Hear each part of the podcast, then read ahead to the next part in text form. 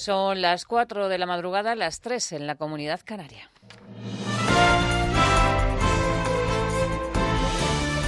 Noticias en Onda Cero. Buenas noches. El Partido Popular refuerza su poder municipal pese a haber caído en votos y con el apoyo de Ciudadanos y de Vox consigue ganar las alcaldías de Madrid, Zaragoza y Córdoba, mientras que los socialistas aumentan su cuota territorial y dominan en 20 ciudades. El partido de Albert Rivera se conforma con la alcaldía de Palencia, la presidencia en Melilla y tendrá medio mandato en Albacete y en Ciudad Real. En este mapa político, la principal conclusión es que Rivera ha dado oxígeno a Pablo Casado, su principal competidor en los partidos de derecha. Casado recupera la alcaldía de la ciudad de Zaragoza con Jorge Azcón como alcalde. Redacción en Zaragoza, Luis Puyuelo. Vox denuncia que PP y Ciudadanos no han querido negociar con ellos y por tanto dan por hecho que gobernará la izquierda en Zaragoza. Además avisan de que el lunes volverán a tender la mano ambas formaciones políticas para trabajar en una moción de censura si finalmente el PSOE se hace con el gobierno de la ciudad.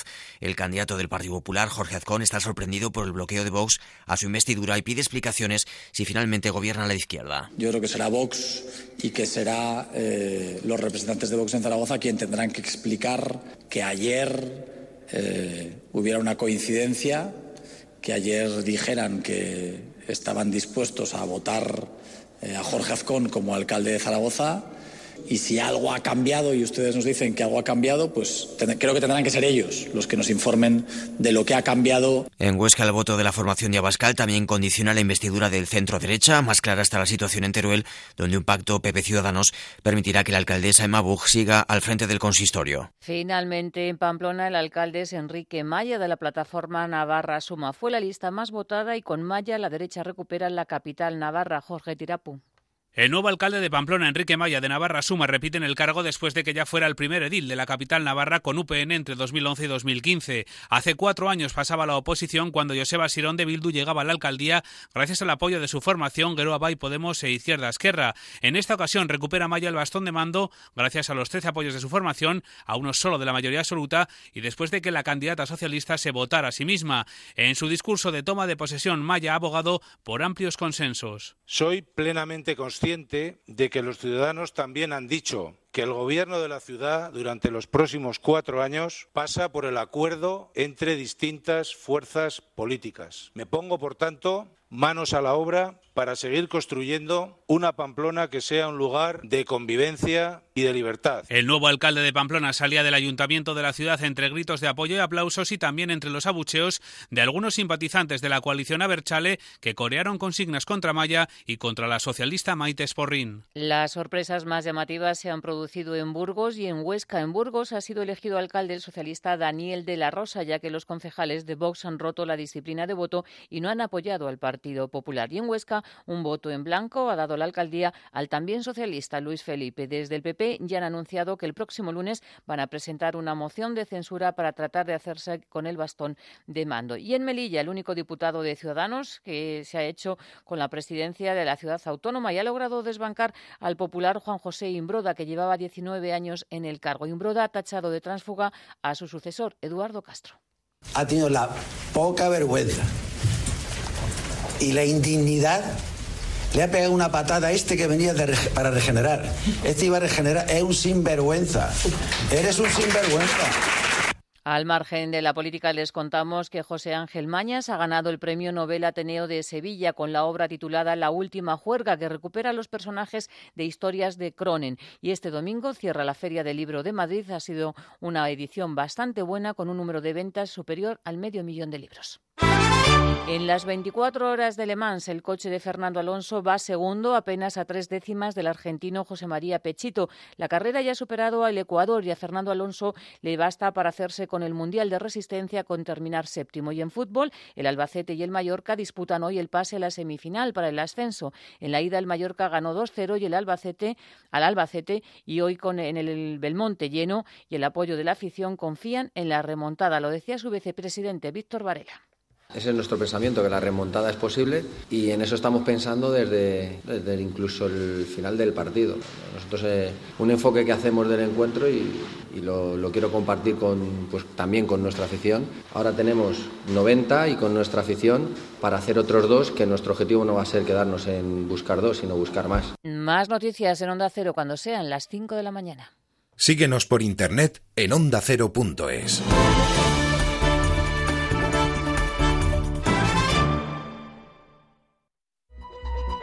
Súmate al fin de semana de Jaime Cantizano. América Valenzuela, Viviana Fernández, Jaime Novo, buenos días a los Muy tres. buenos, días. Con 40 eres viejo, pero con 30 no tienes experiencia. Y entonces, ¿cuándo vamos a trabajar? Pero tú no y te llevo quejas. trabajando desde hace 150 años. Lo voy a contar. Boris estudia mucho qué se tiene que poner para cada evento y me transmitió ese nerviosismo. Y acabé en una tienda que se supone que iba a comprar él y acabé comprando yo. Me encanta, Eh, me encanta sí. que lo recuerdes porque me hace sentir tan culpable. Olvido Alaska. Hoy la sección Olvido tiene que ver con las preguntas. Claro, porque ¿cuántas veces hay preguntas en las canciones? Vamos a hablar de gente de leyenda con Sabino Méndez. Buenos días, Jaime. Por fin no es lunes. Jaime Cantizano, sábados y domingos desde las 8 de la mañana.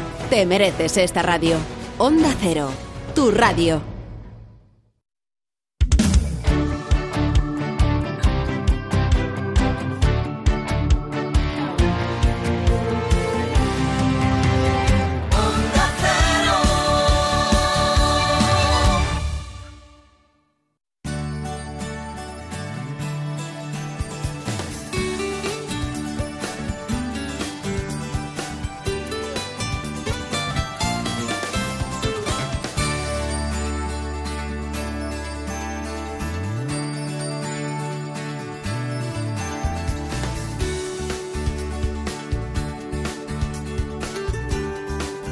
En buenas manos.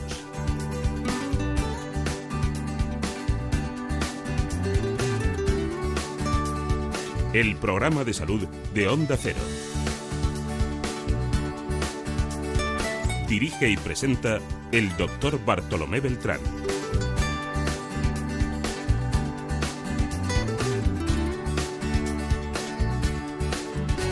Hola, muy buenos días. Me alegro mucho de saludarles. Aquí está en la realización, como siempre, Daniel Solís. En la producción general ejecutiva, siempre, Marta López Llorente. Vamos a hablar, como siempre, de salud. Hoy damos un repaso por la enfermedad inflamatoria intestinal.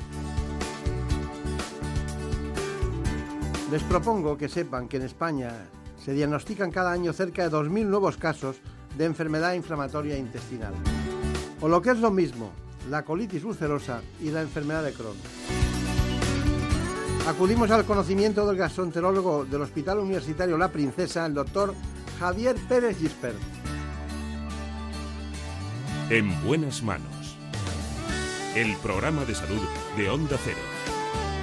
Dirige y presenta el doctor Bartolomé Beltrán.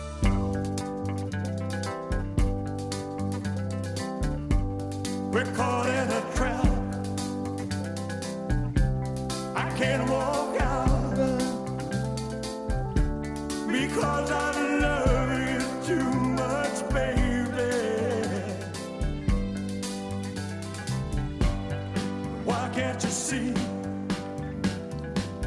what Les propongo, de la mano del doctor Javier Pérez Gisbert, el que ustedes conozcan esta patología, la enfermedad inflamatoria intestinal, y para eso hemos preparado, como siempre, este informe. La enfermedad inflamatoria intestinal es una de las patologías digestivas más frecuentes. Es una enfermedad autoinmune y crónica de la que existen dos formas fundamentales. La enfermedad de Crohn, que puede afectar a cualquier parte del aparato digestivo, y la colitis ulcerosa, que únicamente lesiona el colon.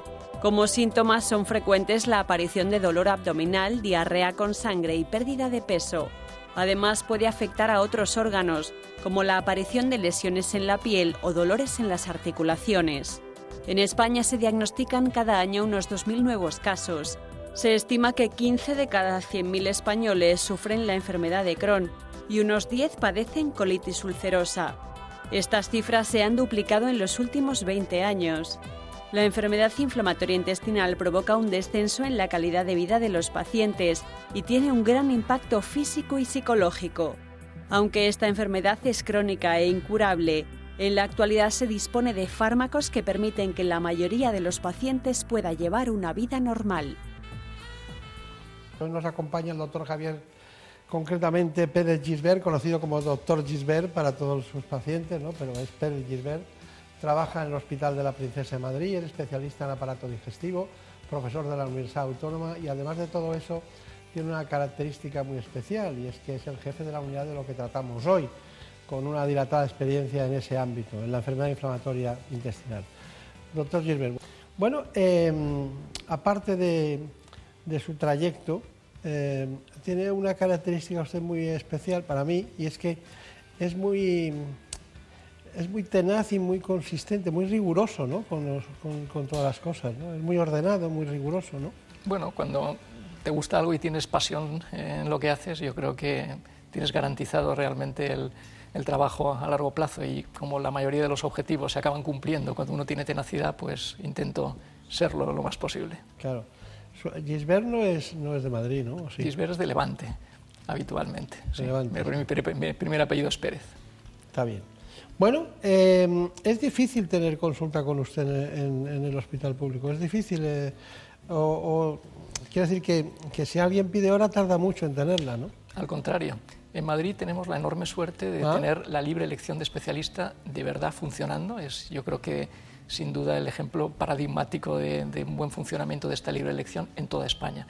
Por lo tanto, la demora de mi consulta de pacientes nuevos es exactamente seis días. ¿De verdad? O sea que eso está solucionado. Las consultas están hipertrofiadas de manera que el número de pacientes eh, nuevos a ver se ha sobredimensionado suficiente como para que esta demora, que es fundamental en los pacientes que sufren una enfermedad inflamatoria intestinal, haya desaparecido. De hecho, aproximadamente un 25% de los pacientes que atendemos en la Princesa provienen de otras áreas sanitarias y son pacientes que consultan por una segunda opinión sencillamente pues porque quieren que les atendamos nosotros. Y así lo vemos. ¿eh? Nosotros tenemos la filosofía, digamos, de intentar ser atractivos a los pacientes, que es lo que realmente nos mueve a, a nuestra actividad profesional. Me da a mí que no, me da a mí que no, pero ya veo que lo tiene muy contrastado, que sí, seis días.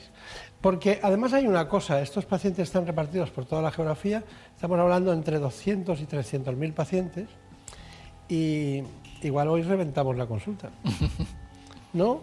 Bueno, no, como es una consulta que es de la seguridad social pública, desde luego rico no nos vamos a hacer porque no es consulta privada. Eso lo quiero dejar bien claro. No, ¿eh? no, pero eh, no, no, eso ya lo sabía porque ya lo dijo usted en alguna ocasión. Pero quiero decirte que es, que realmente hay muchos pacientes muy buscando una segunda opinión porque no hay curación total y entonces la buscan y la buscan y la buscan y claro, sabiendo que es una unidad especializada que usted dirige, pues eh, mucha gente va a decir, pues yo voy a ir. Estaremos encantados en adaptarnos. Es verdad además que la frecuencia va aumentando, es decir, que los pacientes que vemos ahora nada tiene que ver con los que veíamos hace eh, 10 o 20 años y claramente luego seguro que saldrá el tema para comentarlo. Esta frecuencia de enfermedad inflamatoria intestinal ha aumentado en las últimas décadas, en España en concreto, en el mundo en general, pero en particular en España. ¿Por qué cree que ha pasado eso? Pues no lo sabemos porque no sabemos cuál es la causa. Lo que claramente debe haber un componente genético, pero este componente debe ser minoritario, porque las mutaciones y los cambios genéticos no explican los cambios más o menos rápidos o, bruscos de frecuencia, y al contrario, estos suelen ser más secundarios a factores ambientales. O sea, que tiene que haber algo que luego también podemos comentar cuando hablemos de las causas de la enfermedad inflamatoria intestinal, algo ambiental que justifique este cambio más o menos brusco. ¿Cuál es, ¿Con qué otras patologías o enfermedades se acompaña la enfermedad inflamatoria intestinal, ya sea colitis ulcerosa como enfermedad de Crohn, que son las dos los grandes, luego vemos las diferencias que a usted le encantará matizar, ¿no? Seguro. Pero, pero ¿con qué, qué comorbilidad tiene esta patología? Pues son eh, enfermedades que se asocian con bastante frecuencia a lo que llamamos manifestaciones extraintestinales, es decir, de otras partes que no sea el propio aparato digestivo. Y son afectaciones dermatológicas de la piel o articulares eh, o de muchos otros sitios. Y de hecho eso es uno de los motivos por los que en las unidades de atención integral, como la nuestra de la Princesa, se integran especialistas de otras muchas especialidades, reumatólogos, dermatólogos, infectólogos o nutricionistas o psicólogos, porque tiene una gran afectación de estos otros aparatos. Bueno, entonces la pregunta es, ¿qué es la enfermedad inflamatoria intestinal? Bueno, el nombre completo es enfermedad inflamatoria intestinal crónica idiopática. Enfermedad inflamatoria intestinal, ya lo dice su nombre, que es, usted, que es una inflamación. Sí, es crónica idiopática de causa desconocida. Eso claro. es. Enfermedad inflamatoria intestinal, ya lo dice el nombre, que es una inflamación del tubo digestivo, del aparato digestivo. El nombre, el nombre de crónico se añade porque con el intento de diferenciarlo de otras enfermedades que puedan ser agudas. Por ejemplo, una infección bacteriana puede causar una colitis que nada tiene que ver con la enfermedad inflamatoria intestinal. Y el último nombre raro este de idiopática quiere decir, como tú ya has sugerido, que es de causa desconocida, porque no sabemos cuál es la causa a día de hoy. Estamos en una enfermedad que progresa, que está en relación con el medio ambiente, que puede tener un fondo genético, que es de causa desconocida, que es crónica. ¿Cómo le puede gustar una cosa así? Bueno, pues no solo me gusta, sino que me apasiona, en primer lugar, porque me parece un reto. Las cosas que ya tienen solución y tratamiento, pues ya, digamos que ya no hay mucho más donde aportar, ¿no? Pero esta es una enfermedad que afecta fundamentalmente a pacientes jóvenes que están en, la plenitud de, su vida, de su vida laboral, de su vida eh, personal, y por tanto la afectación es realmente tremenda. La calidad de vida se ve realmente mermada en estos pacientes y por lo tanto tenemos mucho, mucho que aportar. También creo que los avances en los últimos eh, años, en las últimas décadas, han sido sencillamente increíbles y por tanto cuando comparamos con cómo manejábamos a los pacientes con enfermedad inflamatoria hace 10 años, ahora vemos que hemos progresado muchísimo. Ha cambiado mucho todo en el aparato digestivo, ¿eh? desde el tratamiento de la úlcera gástrica, eh, tanto la enfermedad inflamatoria intestinal, otras patologías, ha ido evolucionando mucho. ¿eh? Aquí, aquí usted estará encantado, no vamos a hablar de eso ahora, sino al final del programa, pero estará encantado con los biológicos, ¿no? Bueno, creo que han supuesto un antes y un después. Evidentemente tienen su nicho y su papel, pero claramente ha habido un, un antes y un después antes del, del, desarrollo de los fármacos biológicos. Fármacos biológicos que antes eran solamente de un tipo y ahora afortunadamente hay eh, al menos ya tres tipos distintos. O sea que tenemos ya un, digamos, un arsenal terapéutico mucho más completo. Claro. Pues vaya pensando en las diferencias, que usted se las sabe todas, ¿no? entre colitis ulcerosa y enfermedad de Crohn, pero para que sea, para que la nitidez de, de, del lenguaje verbal cale entre los pacientes y sepan cada uno dónde puedo estar, ¿no? Porque hay cosas, hay similitudes, pero hay diferencias, ¿no? Bueno, vamos con ese tema, ¿no? Enfermedad inflamatoria intestinal crónica idiopática, como le, le llama usted, con lo cual ya dice todo, dice muchas cosas. Eh, dígame, diferencias entre una y otra, entre enfermedad inflamatoria intestinal la enfermedad de Crohn y la colitis ulcerosa. Lo Yo primero, voy a tomar notas. Muy bien. Lo primero es decir que tienen probablemente más similitudes que, que, diferencias, o sea, que comparten muchas características. Pero yo diría que las diferencias fundamentales son, como se ha mencionado previamente, que la enfermedad de Crohn puede afectar desde la boca hasta el ano, es decir, a cualquier parte del tracto digestivo, y sin embargo la colitis ulcerosa se limita exclusivamente a, al colon. Otra diferencia yo creo que es la afectación que puede ser más profunda, lo que llamamos transmural, porque afecta a todas las capas del intestino en la enfermedad de Crohn. En la de Crohn. Y sin embargo, en la colitis ulcerosa es una afectación superficial, solamente de la mucosa, que es la parte más superficial de el, del colon en este caso. Y luego los síntomas pueden ser parecidos, pero habitualmente en la enfermedad de Crohn lo que predomina es el dolor abdominal junto con la diarrea, y sin embargo en la colitis ulcerosa lo que predomina es la diarrea, pero con la aparición de sangre en las deposiciones, que es lo que se denomina rectorragia técnicamente. Hay muchas más diferencias, pero yo creo que estas son las fundamentales. Claro. Claro, y como afecta a todas las capas, por eso hay rectorragias, por eso hay sangre. ¿no? Bueno, en realidad la colitis ulcerosa, que es la que afecta a la, a la, parte superficial, con eso lo que hace es denudar, de alguna manera erosionar esa parte que es la que produce la sangre. La consecuencia de esa afectación profunda de la enfermedad de Crohn es la aparición de fístulas, que son eh, trayectos, digamos, tubos que conectan dos zonas del, del, tubo digestivo o del aparato digestivo que no deberían estar conectadas en, en situación normal. Claro, pero cuando los tratamientos, cuando no había biológicos, no sé cómo funcionaron, ya me lo contará, pero ¿cuándo, ¿cuándo eso puede ser quirúrgico? Bueno, antes de hecho, eh, muchos pacientes acababan en cirugía más de los de, que los que ahora. Ahora, gracias a que el arsenal de, de tratamientos va aumentando y que disponemos de los biológicos, los, eh, las necesidades de operación han, han disminuido sí. eh, claramente. Pensemos además que, bueno, en la enfermedad de Crohn, sobre todo, la cirugía es pan para hoy y hambre para mañana en la mayoría de los casos, porque no cura definitivamente la enfermedad, sino que, digamos, la controla, pero la mayoría de los pacientes, si se dejan sin ningún tratamiento de prevención, vuelven a tener lo que se denomina una recurrencia, es decir, una reaparición de la enfermedad y requieren de nuevo otra cirugía. Ahora, afortunadamente, con los tratamientos preventivos esto no ocurre así en todos los casos, ni mucho menos. Es que siempre tengo la impresión de que cuando se hace una intervención quirúrgica en un territorio que pueda haber fístulas, cuando se, se, corta el colon y se hace una anastomosis en el lugar que pueda ser, tengo la impresión de que puede haber una úlcera en la zona que se anostomosa, que se junta, y tenemos un problema peor todavía, ¿no? Sí, sí. Y entonces eso, eh, ¿cuándo, cuándo decide usted en su manual, eh, en su trayecto personal, cuándo decide usted que es, que es quirúrgico? Habitualmente, digamos, la estrategia que denominamos de paso a paso o escalón tras escalón es comenzar progresivamente con tratamientos cada vez más potentes y dejar la cirugía para la última opción, es decir, para el rescate cuando todos los tratamientos médicos han fracasado. Pero dicho esto, hay que tener en cuenta que también la cirugía puede ser una magnífica opción de primera línea, no de última línea desesperada, sino de primera línea en aquellos casos muy concretos que tienen, por ejemplo, una estrechez. La enfermedad de Crohn produce también estenosis, aparte de las fístulas. Si es localizada, es corta, por decirlo de alguna manera, sencillamente cortando esa pequeña parte del intestino delgado podemos solucionar la enfermedad. Esto es la excepción, habitualmente no es esta la, la presentación habitual, pero en esos casos es una solución perfectamente válida de primera línea. Claro. Bueno, pues eh, muchos pacientes que pueden pensar que tienen eso, eh, en alguna ocasión resulta que tienen colon irritable. Y que hay mucho, hay mucho. Es, eh, que es el 40% de una consulta o la mitad de las consultas son de colon irritable. No tanto, pero casi, es decir, es sin duda la- la- una de las enfermedades intestinales más frecuentes, mucho más frecuente que la enfermedad inflamatoria intestinal. ¿En cuántos colon irritable eh, o personas que tienen ese dolor, esa manera, que piensan que es, acaban siendo eh, enfermedad inflamatoria intestinal?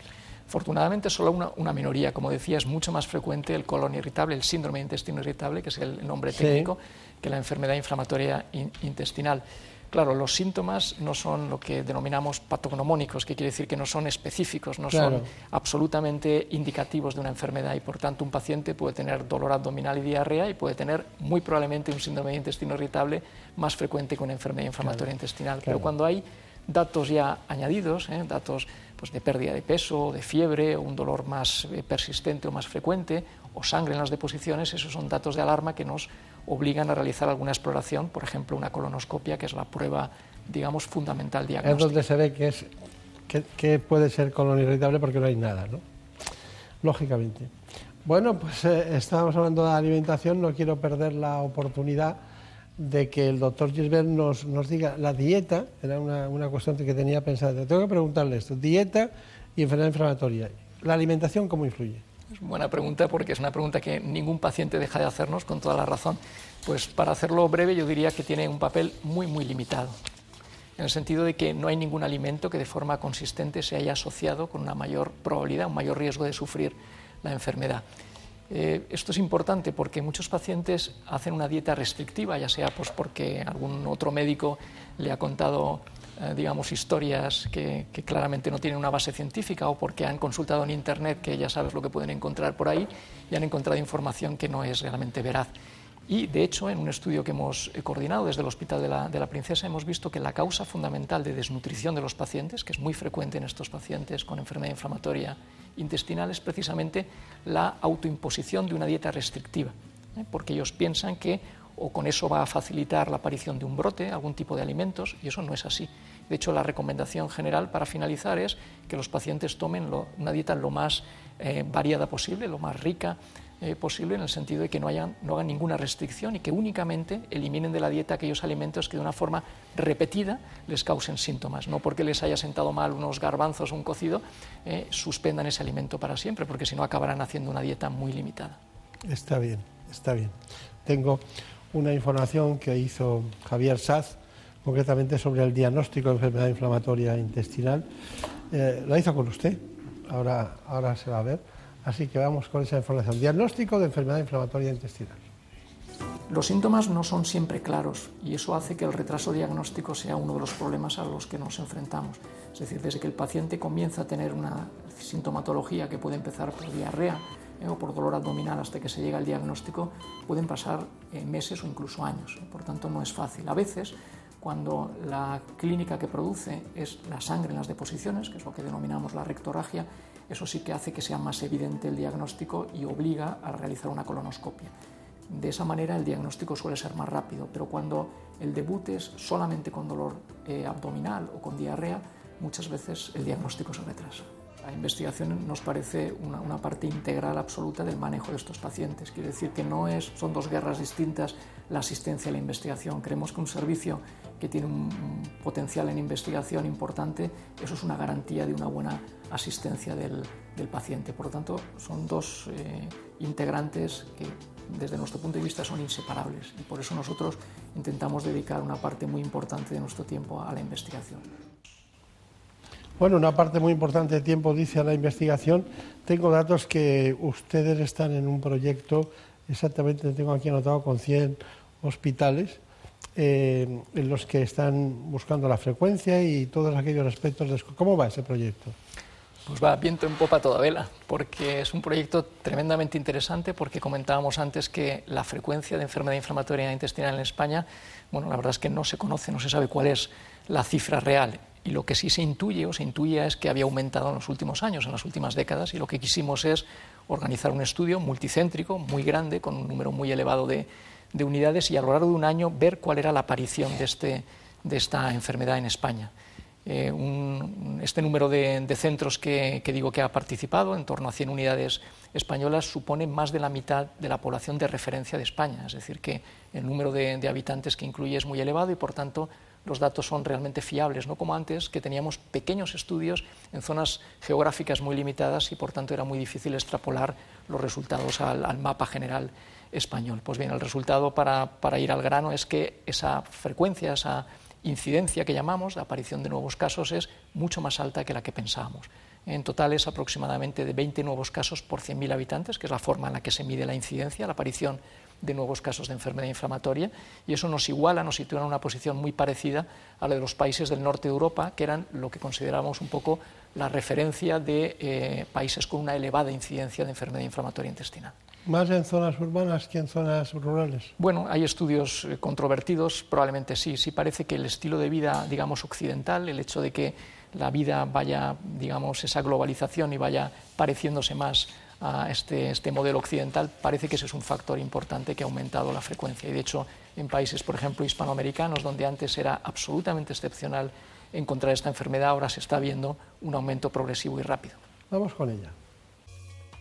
Se estima que en España hay más de 150.000 personas con enfermedad inflamatoria intestinal y un 25% de los pacientes inicia el proceso inflamatorio antes de los 20 años. Esta patología es especialmente difícil y compleja para niños y niñas, ya que afecta a su desarrollo físico y social.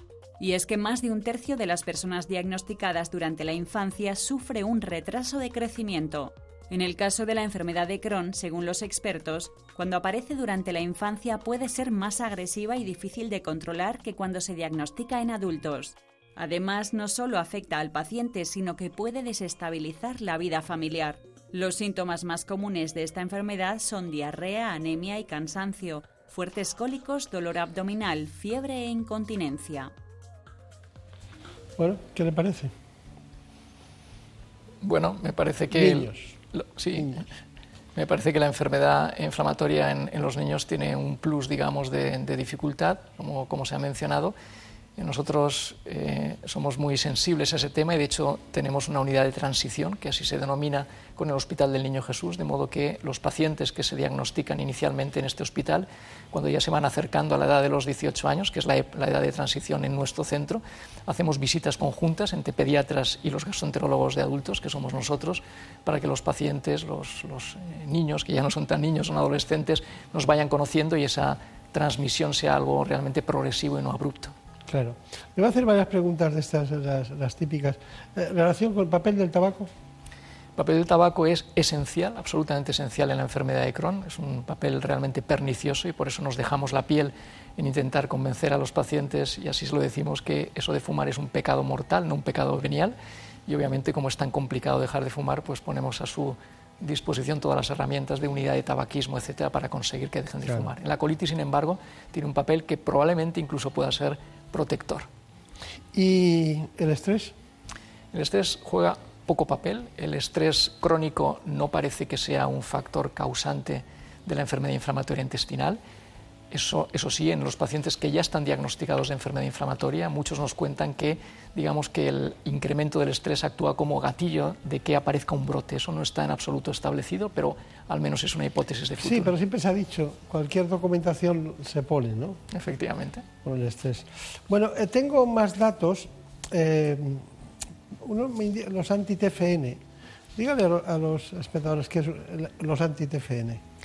Bueno, los- los- el tratamiento empieza, como decíamos, poco a poco, con fármacos que va de abajo arriba, cada vez más potentes. Pues el último escalón terapéutico antes de pasar a la cirugía son los fármacos anti-TNF, que son un tipo de fármacos biológicos.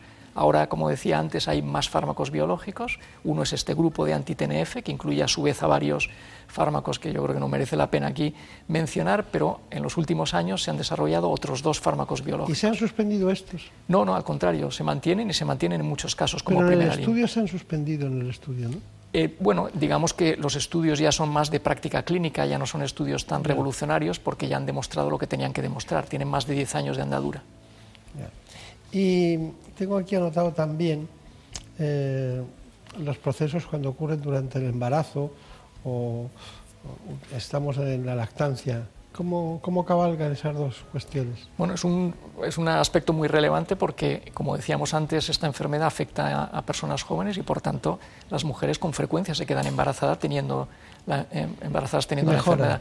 Y por eso no, eh, no mejoran, pero si se quedan embarazadas cuando la enfermedad está controlada, la evolución suele ser buena. Sin embargo, cuando el embarazo ocurre en pleno brote, eh, eso está, digamos, eh, no digo condenado al desastre, pero con probabilidades mucho, mucho mayores de que vaya mal el embarazo. Por eso insistimos mucho en que haya un periodo de remisión, que llamamos, de, normalidad y control de la enfermedad antes de quedarse embarazados. Hay un registro que estamos eh, que hemos puesto en marcha, un registro eh, nacional que coordinamos desde la Princesa, que evalúa precisamente qué pasa con los fármacos que se toman durante el embarazo, la propia mujer embarazada, qué efecto pernicioso puede tener sobre el embarazo y sobre los niños, que es un- un estudio absolutamente fundamental. Que no quiero que se me escape otro concepto básico que usted es experto, que es la enfermedad celíaca. Relación entre enfermedad celíaca y lo que es la enfermedad inflamatoria intestinal. Se llama enfermedad celíaca la intolerancia permanente al gluten del trigo, cebada, centeno y probablemente avena. Esta proteína, el gluten, es rechazada por el sistema inmunológico, dañando la mucosa del intestino delgado y alterando la absorción de las vitaminas, minerales y demás nutrientes de los alimentos. Afecta a medio millón de personas en España, el doble de mujeres que de hombres, aunque se calcula que alrededor del 75% está sin diagnosticar, ya que en algunos casos no presenta síntomas o porque estos se confunden con los de otras patologías digestivas. Entre los síntomas más frecuentes están pérdida de peso y de apetito, fatiga, náuseas, vómitos, diarrea, distensión abdominal, y su tratamiento no es otro que seguir una dieta estricta sin gluten durante toda la vida. Los expertos coinciden en que aunque se desconoce la causa exacta, existe una predisposición genética. Bueno, hemos intentado ahorrarle las palabras. ¿Qué quiere añadir? Bueno, es una enfermedad realmente muy relevante y, también muy frecuente, mucho más frecuente de lo que creíamos eh, inicialmente. Yo tengo también el, el honor de, de coordinar y ser el responsable de la consulta de enfermedad celíaca en mi centro y es una enfermedad que si no se piensa en ella pasa desapercibida y si se piensa en ella se diagnostica, como digo, con mucha más frecuencia. La relación con la enfermedad inflamatoria intestinal es realmente controvertida, probablemente no hay relación o si la hay es una eh, relación leve. Es verdad que todas estas enfermedades tienen un trasfondo genético y son en, cierta medida inmunomediadas, es decir, tienen el sistema inmune que tiene algo que ver con ambas, pero de ahí a que haya relación directa con, entre ambas enfermedades hay un abismo. Bueno, no así ocurre entre la dermatitis atópica y la, la enfermedad celíaca, como otras patologías eh, eh, multifactoriales ¿no? que afectan a muchos órganos y aparatos. Pero el tiempo es el tiempo. ¿Cuál es su conclusión? Mi conclusión es que eh, nos dejamos la piel y lo seguiremos haciendo en intentar mejorar la vida, la calidad de vida de los pacientes con, con enfermedad inflamatoria intestinal y que nuestra intención y nuestra misión es conseguir que se olviden eh, idealmente absolutamente de su enfermedad. Muy bien, pues doctor Javier Pérez Gisbert, le veo en forma, como siempre. Siempre que nos hemos visto está contestando las cosas a uña de caballo, ¿no? Como dicen. ¿no? Muchas gracias. Mucha suerte, muchos recuerdos a los amigos del hospital y mucha suerte. Muchas gracias.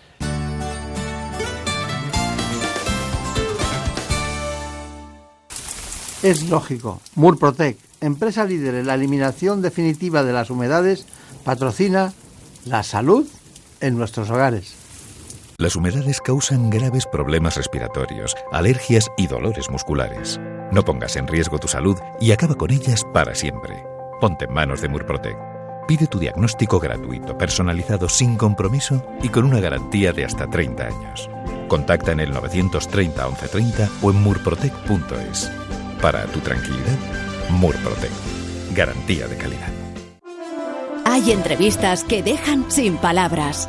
María Pau. Mira que llevo años participando en programas, hablando con locutores, presentadores, periodistas del mundo. Nunca en la vida me había emocionado tanto este texto. Quiero llevármelo. Hola Luis Merlo. Me habéis tocado el corazón que no sé si voy a poder hablar contigo. Nos acompaña Estrella Morente. ¿Cómo estás? Muy emocionada. Si te pediría, por favor, me firmases eso que acabas de leer. Me va a acompañar siempre. Antonio Banderas. Me has matado con esa presentación tan bonita que has hecho y la voy a poner en un marco. Buenos días, Imanol Arias. Un placer. Si yo soy presidente de gobierno y me haces una introducción así, me abres las quijadas. Nieves Herrero. No sé si puedo hablar. Me emociona muchísimo escuchar esta ficción que habéis hecho. Caray, qué trabajo hay detrás. Más de uno, más que entrevistas, con Carlos Alsina. Te mereces esta radio. Onda Cero, tu radio. En buenas manos. El programa de salud de Onda Cero. Dirige y presenta el doctor Bartolomé Beltrán.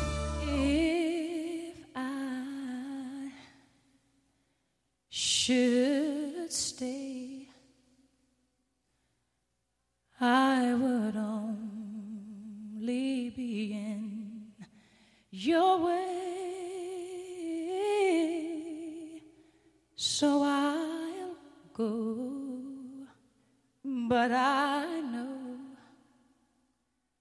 I'll think of you every step of the way.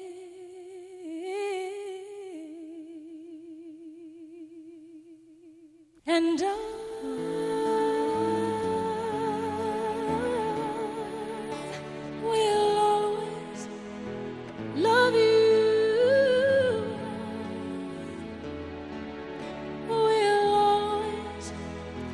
Ayer había un congreso médico y en él varios americanos, también americanas.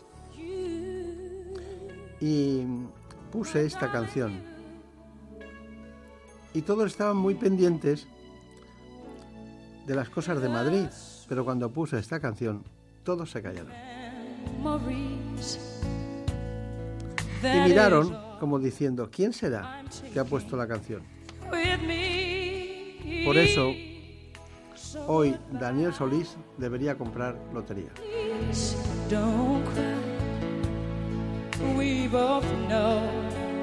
¿O no? Porque le ha tocado la gorda.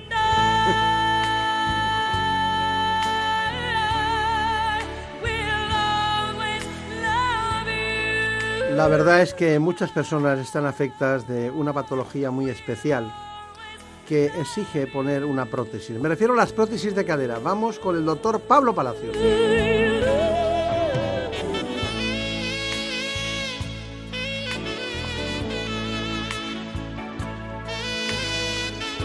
En España se colocan cada año unas 35.000 prótesis de cadera.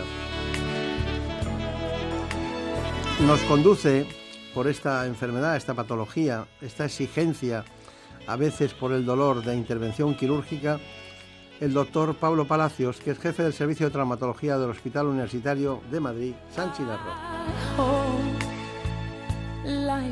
Mientras tanto, les propongo esta información para centrar este tema. La fractura de cadera es un problema común en los servicios de traumatología de todo el mundo. Solo en la Unión Europea se producen anualmente más de 600.000 casos y en nuestro país el número de afectados asciende a unos 40.000. Además, los expertos aseguran que estas cifras se están disparando en las últimas décadas debido al envejecimiento de la población. La incidencia de esta lesión aumenta con la edad y la principal causa son las caídas, porque los huesos con el paso del tiempo se vuelven más delgados y frágiles y aparecen problemas como la pérdida de masa ósea. Además de la fractura, la artrosis y la artritis son otras de las causas de un reemplazo de cadera. Ambas patologías producen un desgaste del cartílago articular que recubre la cabeza del fémur. En la mayoría de los casos, los pacientes que se someten a un reemplazo de cadera son mayores de 50 años, pero cada vez es más habitual encontrar pacientes de menor edad. La primera prótesis de cadera en España se implantó hace más de cuatro décadas y ya se realizan al año unas 35.000 intervenciones. Las técnicas quirúrgicas, los tipos de prótesis y los nuevos materiales han sufrido una evolución espectacular en los últimos años. Queremos hablar con el doctor Palacios. El doctor Palacios, Pablo Palacios Cabezas, pertenece a una saga de médicos que es muy conocida en España en este ámbito de la traumatología y la ortopedia. Bueno, son cosas que hay que decir porque a veces hay personas que se confunden y no todo el mundo tiene 200 años o 150. ¿no?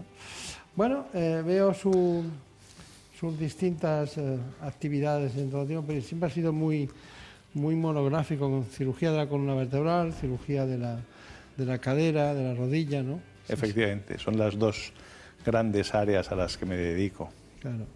Pero eh, deme, deme, datos de esos para, para, que sepa la gente el significado de la cirugía de la cadera y, lo, y el costo eh, para el Estado español de, la, de, la, de las caderas, ¿no? de las prótesis de cadera. ¿Cuánto se ponen al año? Pues en España eh, no sé exactamente cuántas se ponen al año. Yo creo que cerca de 200.000 prótesis de cadera y rodilla. Especialmente solo de cadera no lo sé, pero desde luego mundialmente es una es un una monto bestial la cantidad de dinero que se gastan los estados y las sociedades en la sustitución de la, de la cadera. Porque la verdad es que es una cirugía que genera mucho beneficio a los, a los pacientes y entonces es una cirugía muy demandada. Probablemente sea la cirugía estrella de la cirugía ortopédica, la prótesis de cadera. Eh, ahora hablaremos, porque aquí tengo mucho interés evolucionar con la, las particularidades de los materiales desde la primera que se puso en el mundo hasta, hasta hoy, porque ha evolucionado mucho, incluso, eh, incluso su padre en, la, en posiblemente la década de los 80, ¿no? 85, 90, un año por ahí, eh, incluso tuvo una, una prótesis Sí, que, él- que la diseñó, él la PAL, diseñó ¿no? una allí, efectivamente, y que fue la primera prótesis de cadera diseñada completamente en España. Luego la compraron los americanos, se comercializó en el mundo entero. Pero efectivamente fue la primera prótesis que se diseñó en España. Sí. Siempre era muy inquieto él con la cadera. ¿eh? Era muy inquieto y de ahí nos ha pegado a algunos el seguimiento de, de sus pasos, aunque sea solo en la cirugía, porque en el, en la- en el diseño no estamos. Claro, claro, claro. Bueno, pues ya ven ustedes que estamos ante uno de los grandes temas de la cirugía traumatológica y ortopédica, pero todo eso se inició un día muy especial en el que era Charlie, ¿no es Charlie? Sí, Chanley. Chanley, el que puso la primera, ¿no? Efectivamente. ¿Y qué era material de qué era? ¿De polietileno o de qué era? No, eran metálicas, eran aleaciones habitualmente aleaciones de, eh, de acero, aleaciones de acero. Luego, Qué peso, ¿no? Sí, no, el, el acero, de verdad el acero lo ha erradicado principalmente, porque las aleaciones de acero son muy buenas aleaciones. Lo que pasa que, mm, que el titanio es más, eh, pesa menos, y lo que ha erradicado al acero de la cirugía ortopédica principalmente ha sido la llegada de la resonancia magnética, porque con acero no se puede hacer resonancia magnética y sin embargo con titanio y con cromocobalto sí se puede hacer resonancia. Entonces ahora que vivimos en una época en la que la resonancia puede ser fundamental para este o para otro motivo, pues entonces está virando mucho en el empleo de los materiales, al- principalmente al titanio. Y sufrieron una, una evolución importante. En todo tiempo y lugar, pues ha habido muchas aleaciones de materiales, de, aparte de la que hizo el John Charlie, como, o Charlie. eh, tenemos de, que se usó también teflón, se Bueno, usó polietrafluoretileno también. eh, bueno, pero se desgastaba muy rápidamente, según Claro, los- es que las, o sea, las prótesis de cadera no tienen un único material, ni ahora ni antes. O sea, las prótesis de cadera habitualmente llevan tres componentes con tres materiales distintos. Uno es el alma que, mm, que, con- que lleva la prótesis, que habitualmente es metálica y suelen ser de titanio, de una, de una aleación de titanio, específicamente titanio, aluminio y vanadio principalmente. Después, esta, este alma va recubierta de una cubierta de hidroxiapatita. La hidroxiapatita es uno de los cristales que tiene el hueso. Estoy hablando de las prótesis sin cementar, las prótesis no cementadas, que son las prótesis que tienen más duración. Esta hidroxiapatita la tiene el hueso, entonces reconoce o cree que la hidroxiapatita que tiene la prótesis es la, es suya, son los cristales suyos, y entonces el hueso es el que abraza y deja la prótesis fija al esqueleto.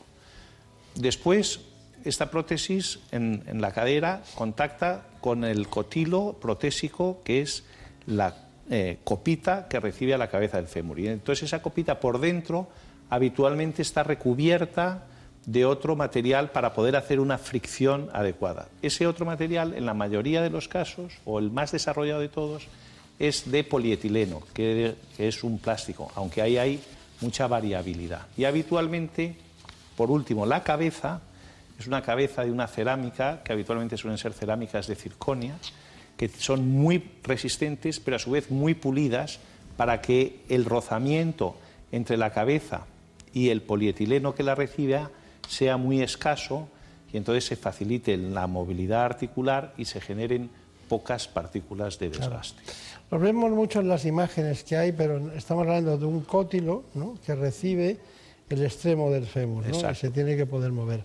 Cuando hay, una, hay unas que son por fractura y Sí. otras por degeneración artrósica, ¿cuándo hay que poner una prótesis de cadera? ¿Cuándo usted dice, vamos a poner una prótesis de cadera y le recomiendo una prótesis de cadera? En las fracturas, No, en, en- en todo caso, si hay fractura, Ah. evidentemente habrá que actuar. Claro, en las fracturas está completamente está, eh, mm, estudiado cuándo hay que poner una prótesis, que son en aquellas fracturas que comprometen la vascularización de la cabeza del fémur. Claro. La cabeza del fémur tiene una vascularización muy específica que le llega desde, desde abajo, entonces cuando la fractura afecta la vascularización, en esos casos en los que hay que poner prótesis y cuando no hay una afectación de la vascularización, porque la fractura es más abajo de donde se irriga la cabeza, en esos casos es cuando ponemos clavos. En las, la- artrosis, el momento en el que eh, un paciente debe ponerse una prótesis, yo se lo digo a todos mis pacientes, es cuando estableció el diagnóstico de la coxartrosis, o sea, de la artrosis de la, artrosis de la articulación de la cadera, cuando el paciente, mm, esta articulación no le permite hacer una vida normal, no le permite hacer la vida que él desea hacer. Porque, ¿qué es una vida normal? Para cada persona es una cosa distinta y en cada, fran- en cada mm, franja de edad tenemos unas necesidades físicas distintas. Entonces, cuando esta cadera no te permite hacer eso y necesitas un, eh, tomar analgésicos eh, casi constantemente, etcétera, etcétera, es el momento de ponerse una prótesis. Cuando después del tratamiento médico el dolor permanece constantemente y reiteradamente. Mientras que se pueda sobrellevar un poco y con un poquito de ejercicio y una buena tonificación muscular, aunque con alguna molestia esporádica, entonces todavía no merece la pena ponerse la prótesis. Claro. Ahora bien, cuando, cuando dejas de hacer las cosas que te gusta de hacer, entonces es el momento. ¿Cuántos años tenía el paciente de más años que usted ha operado de- precisamente de prótesis de cadera? Por fractura, muchísimos. O sea, por fractura más de 100, 100, no recuerdo exactamente, pero 102, 103. Y por artrosis, mm, pasados los 90. Claro, claro. Porque, pero, mm, de todas maneras, la cirugía de cadera llega, las personas mayores tienen, eh, hay que evitar las escaleras lo más posible a partir de una cierta edad, los suelos, las alfombras, el baño, la cama, muchas cosas que hacen que las personas mayores acaben teniendo una, una fractura como consecuencia de que no están adecuados el hábitat donde están. ¿no? Claro, principalmente las en las fracturas de cadera, mayoritariamente el, el mecanismo por el que se produce la fractura es por un accidente doméstico e intrascendente. Tantas veces me había caído no sé qué y de pronto llega un día ya en el que te tropiezas en la alfombra en tu casa y te caes o en el baño o en donde sea. Claro, claro. Eh, ¿Qué vale una prótesis de cadera? Depende porque hay muchos modelos. No lo que usted hace, sino la prótesis. Ya, ya, ya, ya. Hay ¿En, muchos. en dónde bascula? ¿En qué cifras? pues eh, bascula aproximadamente, podríamos, entre las prótesis que son parciales, que no necesitan la sustitución del cotilo, que vendrán a costar, yo calculo, unos 800 euros o por ahí, hasta las prótesis de revisión, que son las que se utilizan cuando una prótesis fracasa y hay que poner otra prótesis, que esas pueden llegar a tener un, costo de unos 15.000 euros, 10.000, 15.000, muchísimo. Una cosa Estamos hablando de 35, 35 millones de euros al año mínimo. No, no, es una bestialidad lo que la sanidad pública se gasta en prótesis de cadera, es unas, son unas cifras astronómicas. Y la sanidad privada, las compañías de seguros, el gasto que tienen en prótesis de, de cadera también es un gasto absolutamente desorbitado. Superior al normal. Seguimos hablando de las prótesis de cadera. El material usado, el titanio o las aleaciones del mismo, pueden fundirse con el hueso cuando crece por encima, pero sobre todo por encima suyo sin necesitar un cemento aparte. Pero no fue hasta la década de los, del año 1940 o 50 aproximadamente cuando se empezó a emplear este, este metal junto al polietileno en las prótesis. Se llegó a pensar en usar otros materiales, como cobalto o acero inoxidable, pero eran problemáticos y se desdeñaron entonces, como ha matizado el doctor Palacios. Fue a partir de la década de los 70 cuando las prótesis de cadera empezaron a parecerse a las que se usan en la actualidad. Gracias al cirujano ortopédico John Charley, no fue precisamente hasta esa década de los 90 cuando se instauró el uso del actual polietileno reticulado, un plástico más duradero presente actualmente en millones de caderas artificiales. Así que, eh, doctor, doctor Palacios, este asunto, que es muy interesante en todos los sentidos, nos lleva a, a decir, bueno, ¿y cuánto dura una prótesis de cadera? Mm, qué gran pregunta, qué gran pregunta todavía, todavía sin respuesta total, pero sí tenemos auténticas evidencias. Eh, cuando se empezaron a usar más o menos de una forma rutinaria las caderas, que fue en la década de los 80, eh, entonces se pensaba que las, eh, o en los 70 incluso, se pensaba que las caderas, que las prótesis de cadera duraban 10 años. Aquellas prótesis, pues de los años 70 a las de hoy, pues tienen las mismas diferencias que tiene todo lo tecnológico de los años 70 con lo que usamos hoy.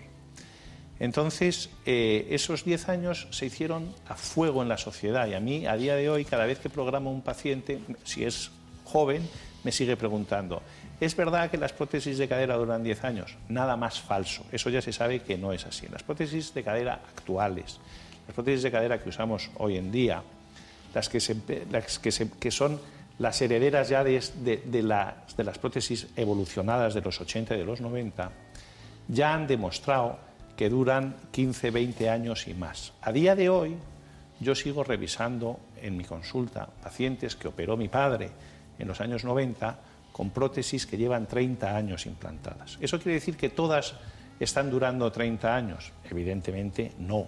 Primero muchos pacientes han muerto, luego algunas han ido fracasando. Pero sí es verdad que la expectativa de duración es máxima. Más aún a día de hoy, cuando hay un mejor conocimiento de la biología, hay un mejor conocimiento de los materiales, hay un mejor conocimiento de la estructura y de la función, y entonces las que ponemos hoy se supone que van a ser tan largas como la vida del individuo, pero como eso no ha pasado, pues todavía no lo podemos afirmar. Y en medicina tantas veces hemos pensado que iba a suceder algo que después no ha sucedido, que no lo podemos afirmar, pero yo soy muy optimista. Bueno, pues sí. Qué gran respuesta. Qué gran respuesta. Bueno, era por devolverle el asunto, pero hay una serie de, consejos dentro de la cirugía de la cadera que podríamos dar. Para hacérselo muy fácil, vamos a escucharlos y usted me pone las pegas correspondientes. A la cirugía para implantar una prótesis de cadera le sigue un tiempo de reposo y de rehabilitación. Y por supuesto, habrá que ir adaptando las actividades cotidianas a la nueva situación. Además, hay que preparar adecuadamente la vivienda para disminuir las caídas y la luxación protésica. Para ello, debemos evitar las escaleras y vaciar el suelo de objetos como alfombras que pueden ocasionar tropiezos y resbalones. También hay que acondicionar el baño, por ejemplo, instalando un pasamanos en la ducha. En cuanto a la cama, debe estar a una altura adecuada como para apoyar los pies a la hora de subirnos o bajarnos. Por otra parte, contar con una buena iluminación, que siempre ayudará a reducir el riesgo de caídas. Por último, hay que prevenir los principales riesgos de posoperatorio, como la infección de la herida quirúrgica y el tromboembolismo. Le damos las gracias a Ignacio Díez por esta maravillosa aportación y vamos con el informe que también ha preparado. Es, es muy curioso, ¿no? Es eh, que no solo los mayores precisamente son candidatos a un reemplazo de cadera. Lo ha hecho Elena Fernández Puyol. En la actualidad, el reemplazo de cadera por una prótesis no es algo exclusivo de las personas mayores. Y es que ahora, gracias a los avances de las técnicas quirúrgicas y a los nuevos materiales, cada vez más menores de 55 años llevan este tipo de implantes para poder continuar con normalidad su actividad social y laboral.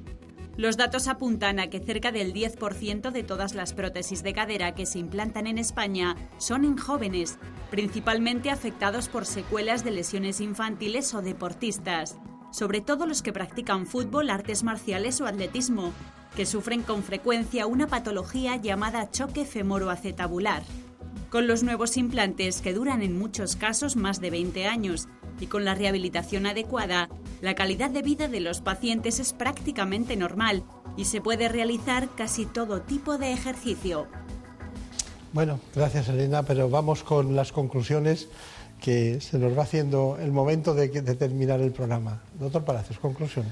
Pues la conclusión es que la prótesis de cadera resuelve divinamente el problema de la, de la, artrosis, el problema de la limitación que genera la artrosis y sobre todo en pacientes que mantienen luego una buena, eh, una, que tienen una buena calidad de vida, vuelven a incorporarse una vida absolutamente normal. Es una, es una cirugía muy esperanzadora. Se quedan sin ninguna secuela cuando las cosas van bien. Bueno, pues eh, después de lo dicho, pues salude usted al presidente de su grupo y le felicite de nuestra parte por el sistema sanitario español que se presentó, aunque ya venía mucho tiempo rondando con este tema él, ¿no? ¿Verdad? Que es así. Pero bueno, me ha sorprendido lo de la legislación de la, de la ley de sanidad, que, que se va quedando atrás.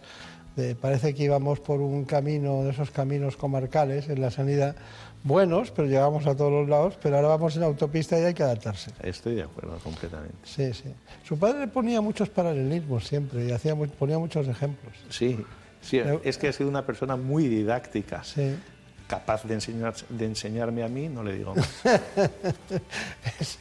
eso, eso de firmar un, un programa con, con humildad está muy bien. Muchas gracias, hasta pronto. En buenas manos.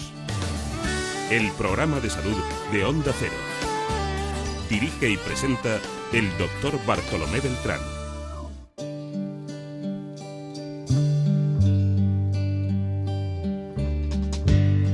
Maybe I didn't treat you quite as good as I should have. Maybe I quite as often as I could have. Little things I should have said and done. Hoy, como cada día, cada hora, les tenemos permanentemente informados. Son los compañeros de los servicios informativos. Vamos con las noticias y volvemos después. Seguiremos hablando de salud. Maybe I didn't treat you quite as good as I should have. Maybe I didn't love you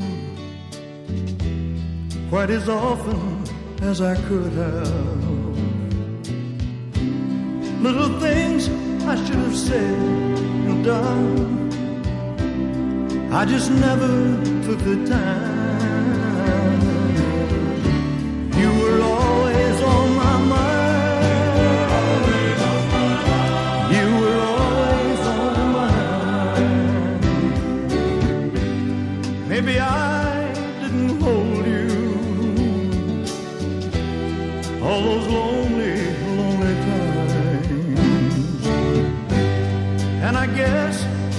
Told you I'm so happy that you're mine. If I made you feel second best, Girl, I'm so sorry I was blind.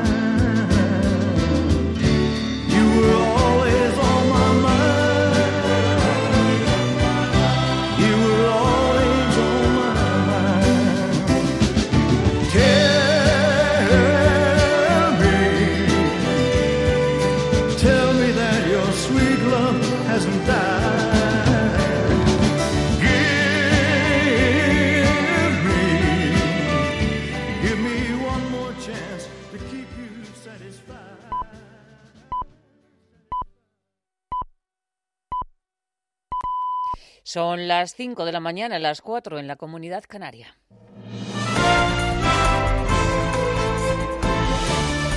Noticias en Onda Cero. ¿Qué tal? Buenos días. Nuevo mapa municipal en España en el que el Partido Popular recupera grandes ciudades gracias al tripartito con Ciudadanos y con Vox. La foto de Colón ha dado frutos de poder. Los socialistas gobiernan desde hoy en 20 de las ciudades más importantes. El Partido Popular logra 13, tenía 21 y Ciudadanos consigue tres alcaldías, Granada, Palencia y Melilla. El trofeo más importante para el partido de Pablo Iglesias es que recupera el Ayuntamiento de Madrid con José Luis Martínez Almeida. Estoy seguro de que este equipo de gobierno que hemos conformado, con esos acuerdos programáticos en los cuales, vuelvo a insistir, no hay una sola cuestión que exceda ni escape al ordenamiento jurídico que nos hemos dotado democráticamente, tanto en España como en Madrid, pueda hacerse crítica alguna. El pacto en Madrid se alcanzaba de madrugada. Los firmantes se empeñan en recalcar que es un acuerdo por la libertad para liberar a los madrileños de la izquierda, pero de momento no se ha explicado qué parcelas de poder va a sumar Vox. Ortega Smith ya ha dicho que su partido va a tener representación en todos los entes de acuerdo a los votos obtenidos. Con un objetivo, que Vox va a tener representación en todos los gobiernos, en todos los entes municipales, de acuerdo al mandato de los ciudadanos, es decir, de acuerdo al porcentaje de votos y, por tanto, de concejales que hemos tenido en los distintos ayuntamientos. La foto del tripartito de la derecha, o trifachito, ha sido duramente criticada por parte del Gobierno y del Partido Socialista. La ministra de Hacienda, María Jesús Montero, lo ha calificado de un pacto ignominioso alcanzado a escondidas. En Madrid en, y en el ayuntamiento, yo particularmente desde el primer día tenía claro que si las tres derechas sumaban, iban a hacer un pacto igno- ignominioso eh, a escondidas, eh, reuniéndose Vox y Ciudadanos, eh, bueno, en una suerte de reuniones clandestinas, pero que al final, como en Andalucía, han puesto de manifiesto que no tienen ningún problema de poner su sigla al lado de la ultraderecha, a pesar de los reproches del liberalismo europeo. En Barcelona, Ada Colau ha renovado mandato en un pleno que se ha celebrado con grandes dosis de tensión, tanto dentro como fuera de la plaza de San Jaume, donde se han concentrado los independentistas para gritar contra Colau con adjetivos como traidora. Colau ha logrado los votos de los socialistas y también con tres de los concejales de Manuel Basta. Al tomar el bastón de mando, Colau ha enviado un mensaje de cariño también a Madrid. Sí, prometo, per imperatiu legal, i em comprometo amb els veïns i les veïnes de Barcelona a seguir treballant perquè Barcelona sigui una ciutat d'esperança, una ciutat més justa, democràtica i feminista. Junto a Ada Colau también renuevan mandato otros dos alcaldes de los llamados del cambio, Joan Ribó en Valencia y José María González Kichi en Cádiz. Para Kichi será el segundo man- mandato, seguramente también el último. Pero es una opción personal. Ya sabes que en Podemos los mandatos, tanto como los mandatos como los salarios, están, están limitados y para nosotros que no somos profesionales de la, de la política y que entendemos que pues, un político después de ocho años empieza a oler a pescar congelado, pues que es eh, bueno para la propia política que los mandatos no duren más de, ese tiempo.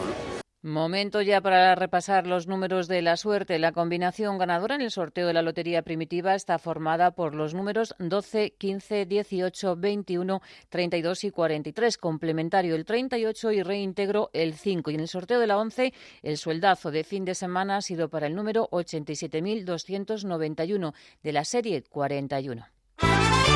El Deportivo de La Coruña es el primer finalista para disputar el ascenso a primera. Los gallegos han vencido 0 a 1 al Málaga, gol en propia puerta, que seguirá en segunda. Y en baloncesto, el Real Madrid se ha impuesto al Barça por 87 a 67, 20 puntos de ventaja en el primer partido de la final de la Liga, que será a cinco partidos. Los del ASO han ganado con contundencia a los azulgranas. Han golpeado primero y ahora dice Sergio Yuk que hay que ganar el próximo partido, que será el lunes.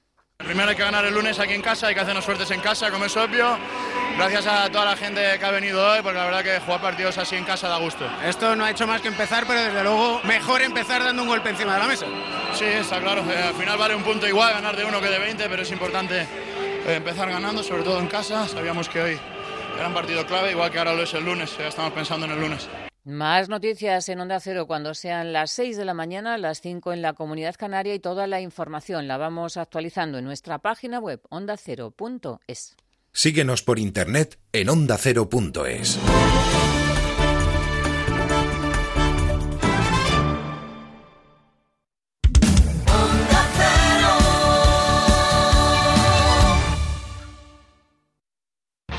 Los fines de semana hablamos de nuestros grandes amigos en un programa divertido, ameno y educativo. Con Carlos Rodríguez. Que hay mm, cientos de consultas de gente que ha salido el fin de semana a hacer una escapada y a caminar mucho y al día siguiente llegan a las clínicas veterinarias muy preocupados y dicen, el perro no se mueve. Pero ¿cómo se va a mover? Ellos también tienen agujetas. ¿Qué edad tienes, Hugo? Eh, 13 años. ¿Tenéis mascotas? Periquito y dos tortugas. Los periquitos encima del pico tienen una cosa que llamamos cera, que es donde tienen las entradas de la naricita. Esa nariz, si tiene un color rosáceo o marrón, es hembra. Y si es azul azul, macho. Como el perro y el gato, con Carlos Rodríguez. Los sábados a las 3 de la tarde y los domingos a las 2 y media. Ofrecido por Menforsan. Te mereces esta radio. Onda Cero, tu radio.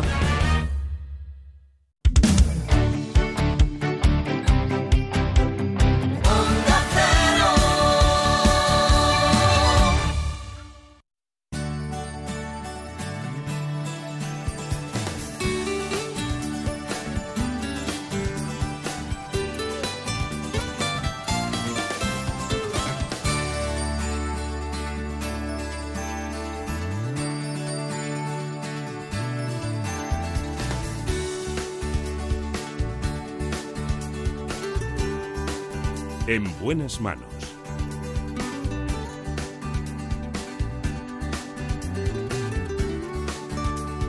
El programa de salud de Onda Cero. Dirige y presenta el doctor Bartolomé Beltrán.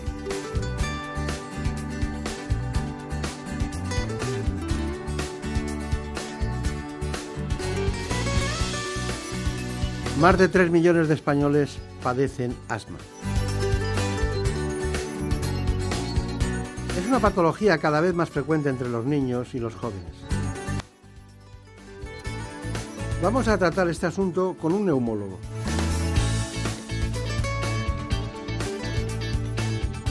Se trata del doctor José Miguel González Moro. Conocido por nosotros, gran amigo de este espacio, por el doctor González Moro. No quiero esperar ni un segundo para que ustedes conozcan cuáles son las variables y toda la sintomatología y los aspectos más fundamentales de esta enfermedad, el asma. El asma es uno de los trastornos crónicos más frecuentes a nivel mundial, que afecta a más de 300 millones de personas. En España lo padece el 5% de los adultos y el 10% de los niños. Además, su incidencia va en aumento por los cambios ambientales y de estilo de vida. Aunque es una enfermedad que puede aparecer a cualquier edad, suele comenzar en la infancia y hasta un 75% de los casos tiene un origen alérgico. Este trastorno se caracteriza por la sensación de falta de aire o disnea, tos y sibilancias, un silbido que se escucha al respirar. Hoy en día existen tratamientos muy eficaces que permiten que el asmático lleve una vida totalmente normal. Según los expertos, practicar deporte mejora la resistencia respiratoria de pacientes asmáticos, siempre que se tengan bien controlados los síntomas. Sin embargo, la mitad de los casos de asma está sin diagnosticar y cerca del 70% de los pacientes diagnosticados no tiene bien controlada la enfermedad. Y es que la falta de seguimiento tiene consecuencias muy negativas, ya que los ataques se hacen más frecuentes y empeora la calidad de vida. Bueno, pues está con nosotros un, gran especialista en neumología que va siguiendo cada vez los parámetros que marcan la ortodoxia de lo que es una carrera bien implantada. Ahora está como jefe del Hospital Príncipe de Asturias de Alcalá de Henares de esta disciplina. Estuvo en el Gregorio Marañón, ha estado en muchas disciplinas de la especialidad y ha hecho todo lo que se hace en el camino, la licenciatura, el doctorado, la especialidad. Más de 35 años de experiencia y una persona al que tenemos un gran afecto, un experto en formación continuada de la especialidad.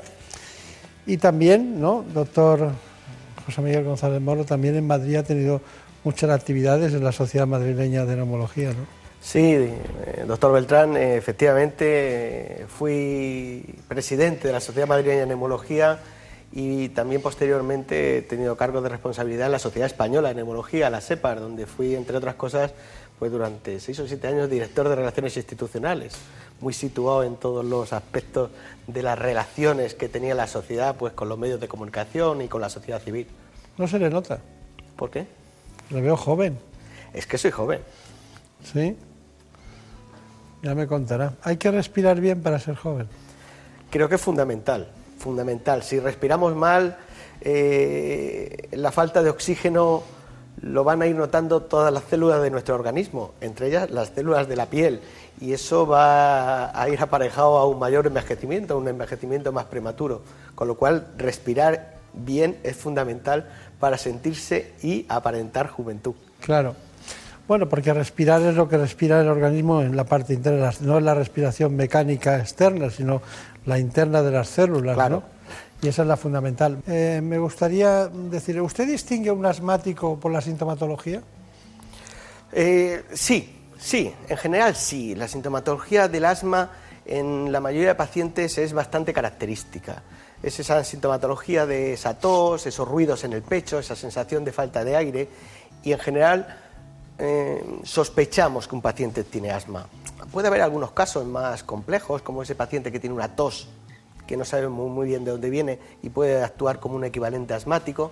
Y luego es cierto que el asma puede parecerse a otras enfermedades, entre ellas otra que usted conoce bien, como es la enfermedad pulmonar obstructiva crónica, la EPOC. Son las dos enfermedades que cursan con obstrucción de los pulmones, con obstrucción de las vías respiratorias. Son diferentes, pero comparten algunas similitudes y de hecho hay hasta un 20% de pacientes a los que llamamos epocasma, porque tienen características comunes de las dos enfermedades. Luego Claro. podemos hablar de eso. Claro.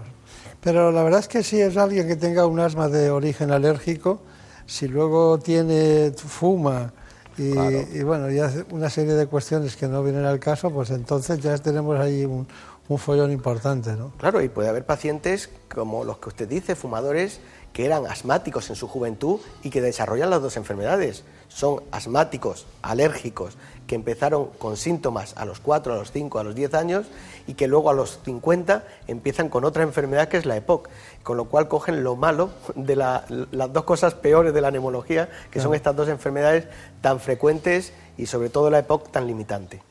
Doctor González Moro, ¿ha notado usted eh, estas cosas que nos cuentan los medios y que nos cuentan los políticos del cambio climático de las grandes ciudades, como Madrid en este caso, donde vivimos?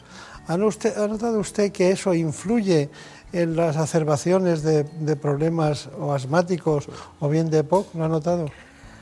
Desde hace ya bastantes años eh, sí que venimos notando un aumento en la prevalencia, cada vez hay más casos de pacientes con asma. Sí que hay cada vez más casos y mm, por un lado es evidente que tenemos más medios y los diagnosticamos mejor y estamos mm, más avisados de que un paciente puede tener asma. Pero qué duda cabe que todo lo relacionado con la contaminación ambiental de las grandes ciudades, y voy a decir un tema que siempre es delicado, el tema del diésel, el tema del mm, óxido de, nitrógeno, el NO2, del ambiente, eso, eh, es- esos dos factores sí que condicionan que estén aumentando los casos de asma y en general las alergias. Usted para diagnosticar un, un proceso asmático, eh, ¿qué elementos necesita? O sea, eh, ¿qué, ¿qué pruebas haría un paciente para decir, seguro que es asma? Pues a un paciente asmático que viene, a un paciente que viene a la consulta, lo primero que tenemos que hacerle es una historia clínica.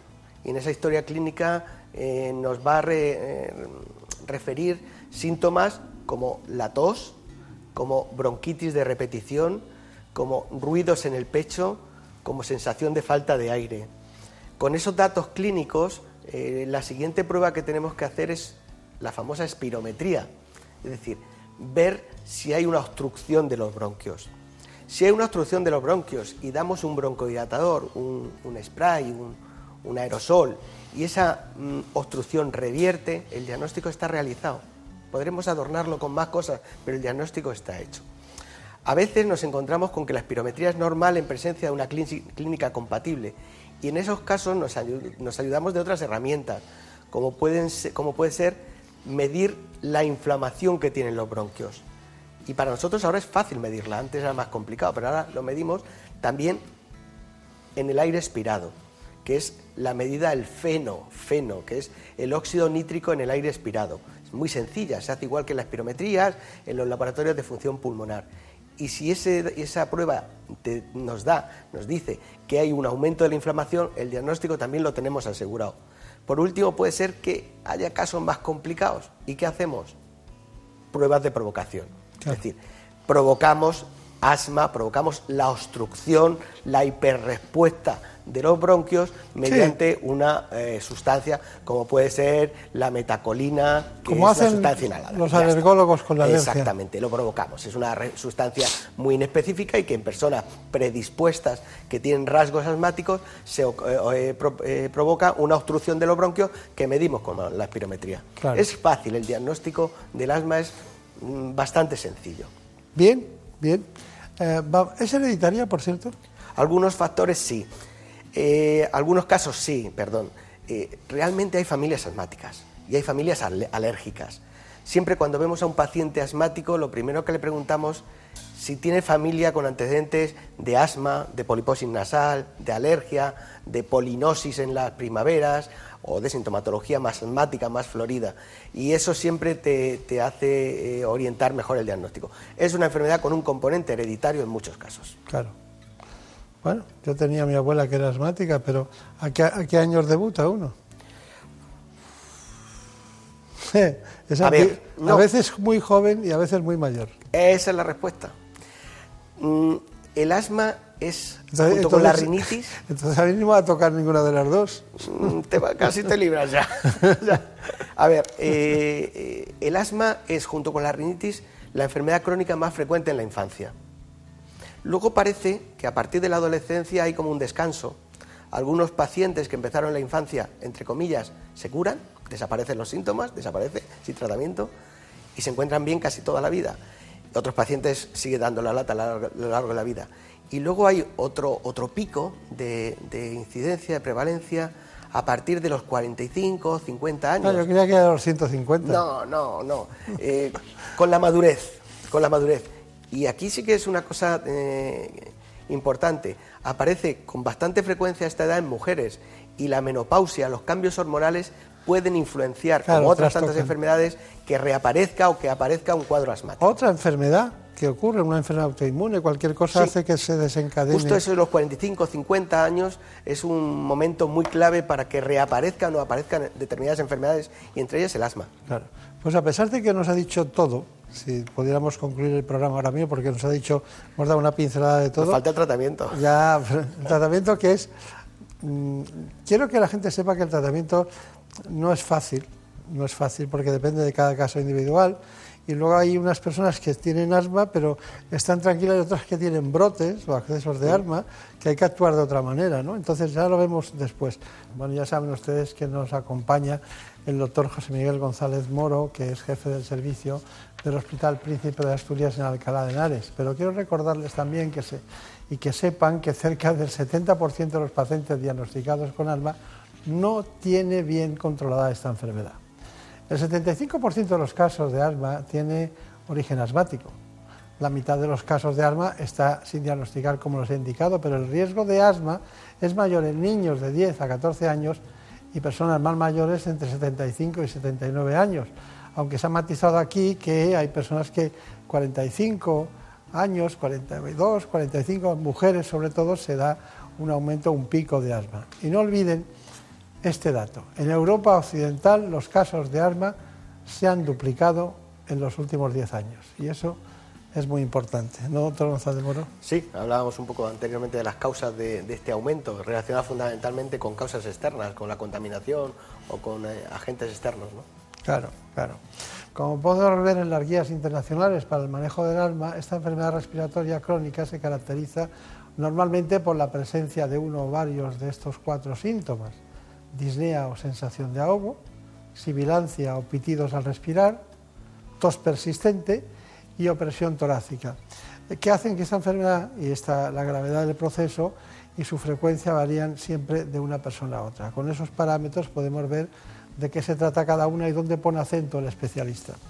Doctor González Moreno, ¿son útiles las guías internacionales?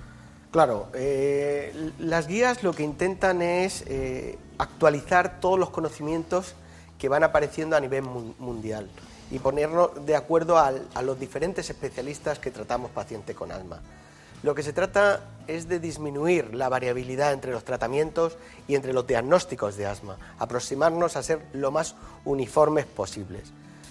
Disponemos básicamente de dos guías, una guía mundial que se llama GINA o GINA y la guía española que tiene un nombre muy bonito, tiene un nombre de mujer que se llama GEMA, Guía Española de Manejo del Asma y que eh, se adapta un poco a las peculiaridades de España, de nuestro entorno. Claro, está bien. ¿Y con cuál nos quedamos? ¿Con Gina o con Gema? Hombre, nosotros debemos de, conocer las dos, pero mm, Gema se adapta un poco mejor, como decía, a las peculiaridades del sistema sanitario español, a las peculiaridades de, España, a la disponibilidad de medicamentos que tenemos, que es toda, mientras que, claro, Gina pues es para todo el mundo y desgraciadamente hay otros países que no tienen los medicamentos y el acceso a los fármacos tan fabuloso que tenemos desde el sistema sanitario público español. Y luego, y luego ¿qué me dicen los biológicos? ¿Han llegado ya al ámbito de la neumología asmática? Esta es la, esto es lo más reciente, está usted muy bien informado, esto es lo más reciente. Eh, los medicamentos biológicos han emergido en estos últimos dos o tres años con fuerza para tratar eh, los casos de asma grave. Son pacientes que a pesar del tratamiento que antes hemos comentado, siguen yendo mal, siguen teniendo mala calidad de vida, siguen exacerbándose o están necesitando de mantenimiento dosis altas de cortisona, de corticoides, y en estos casos disponemos ya de medicamentos que se administran por vía subcutánea. Hay que ir al hospital a ponerlo cada mes. Pero estos medicamentos ayudan a controlar eh, estos medicamentos biológicos, con unos nombres un poquito extraños que no voy a decir, que eh, ayudan a controlar estos casos más graves de asma con lo cual las esperanzas para los enfermos con asma que iban mal, eh, la verdad que se han abierto un montón, se han abierto un montón y, están yendo bastante bien. Hay algo que sí podemos, eh, desde el punto de vista político y social, solucionar. Ya veo que el tratamiento tiene un esquema muy concreto, que es la combinación de asma y contaminación. Desde hace algunos años se está investigando la relación entre los problemas respiratorios y ciertos factores como la contaminación ambiental. De hecho, la Sociedad Española de Neumología y Cirugía Torácica ha estudiado la relación entre asma y contaminación y ha concluido que los contaminantes ambientales influyen negativamente en los pacientes asmáticos, sobre todo en niños y adolescentes, aumentando las crisis y en muchos casos agravándolas. Los elementos más tóxicos en la mayoría de los casos provienen de las emisiones de los vehículos diésel. Por eso es necesario adoptar medidas para disminuir las concentraciones de estos contaminantes en la atmósfera, sobre todo en la industria y en el transporte. La Organización Mundial de la Salud ya alerta de la influencia negativa de la contaminación ambiental, que se ha convertido en un riesgo importante para la salud. Bueno, siempre estos binomios nos encantan a nosotros porque combinan dos elementos fundamentales que cruzan eh, la patología, la, exacerban, la aumentan. Doctor González Moro, eh, me gustaría que me dijera cuál es su conclusión de todo esto, porque es difícil, pero bueno, pero siempre puede decirnos algo que nos llame la atención a tener en cuenta. A ver, eh, el asma es una enfermedad que cada vez es más frecuente fruto de los avances de la civilización. La contaminación, el tabaco, las alergias han hecho que el asma sea una enfermedad hoy en día muy frecuente. Eh, es una enfermedad que podemos tratar y que debemos tratar de forma continuada, con inhaladores. Y esto nos facilita mucho las cosas y a la, y a la vez nos lo complica un poco porque el paciente debe hacer y debe conocer bien el tratamiento eh, con inhaladores.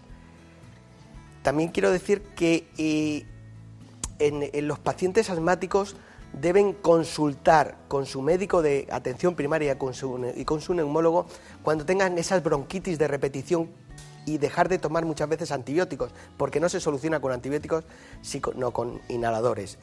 Y por último, hemos, eh, hablábamos hace un momento de los medicamentos biológicos, que los avances en la investigación y en el conocimiento del asma continúa y que para los poquitos pacientes que siguen teniendo problemas a pesar de tratamientos eh, con inhaladores, podemos añadir un paso más que son los tratamientos biológicos. Es decir, que seguimos avanzando, seguimos caminando en un mejor conocimiento del asma y en un mejor tratamiento del asma. Sí quería hacer también un, comentario acerca de, la labor de la Sociedad Española de Neumología, de la Sociedad Madrileña de Neumología, sobre todo con los pacientes, informando a los pacientes, humanizando cada vez más la atención a los pacientes y haciendo que mm, el conocimiento del asma sea mayor cada vez más en la población. Su programa también contribuye obviamente a esto. Y también, pues por supuesto, agradecer a, a mi equipo de neumología, a los 10 neumólogos que forman el Servicio de Neumología del Príncipe de Asturias, pues toda la labor que hacen en su día a día de la atención a nuestros pacientes asmáticos y nuestros pacientes respiratorios en general.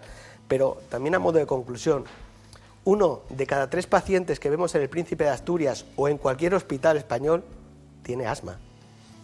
Uno de cada tres.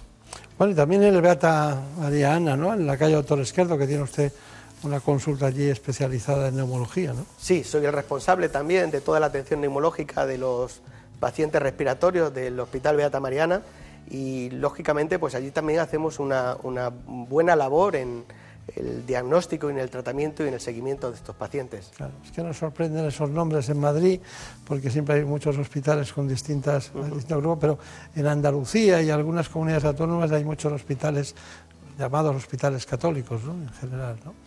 Y con nombres de vírgenes. El hospital de mi pueblo se sigue llamando Hospital Virgen del Castillo y a mucha honra, ¿no? que es la patrona de Yecla. Bueno, muchas gracias, ha sido un placer. Que tenga mucha suerte. Gracias.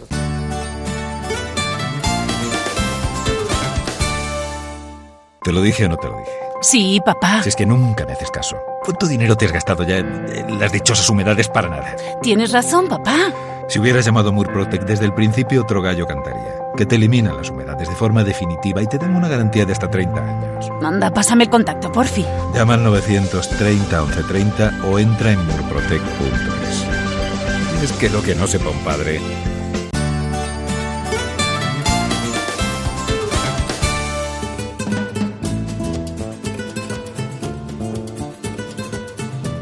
Ha llegado el momento de conocer lo que publican nuestros compañeros de La Razón en ese suplemento de A tu Salud. Saludos desde La Razón. Esta semana en A tu Salud nos acercamos al Congreso Europeo de Reumatología que se ha celebrado en Madrid y hacemos un resumen con las principales novedades terapéuticas. Hablamos con Eduardo Estivil, que subraya que la actividad más importante del cerebro a lo largo de nuestra vida es dormir. Además, contamos las novedades de las UCIs del futuro que ya están aquí. Monitorización inteligente, control de alarmas, menos infecciones y diseñadas para un abordaje personalizado del paciente.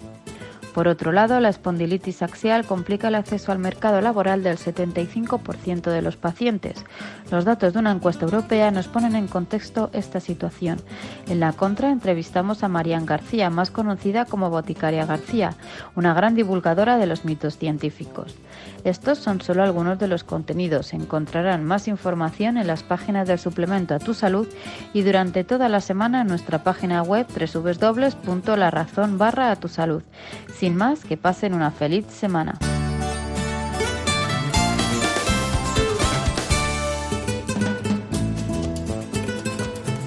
Ha llegado el momento más ilustrado en el ámbito del conocimiento de la sanidad y la salud pública en España. Viene de la mano del Global, Gaceta Médica. Si quieren ustedes estar bien de salud y además saber lo que pasa en el ámbito sanitario, tiene la palabra, se la damos en este instante, Santiago de Quiroga.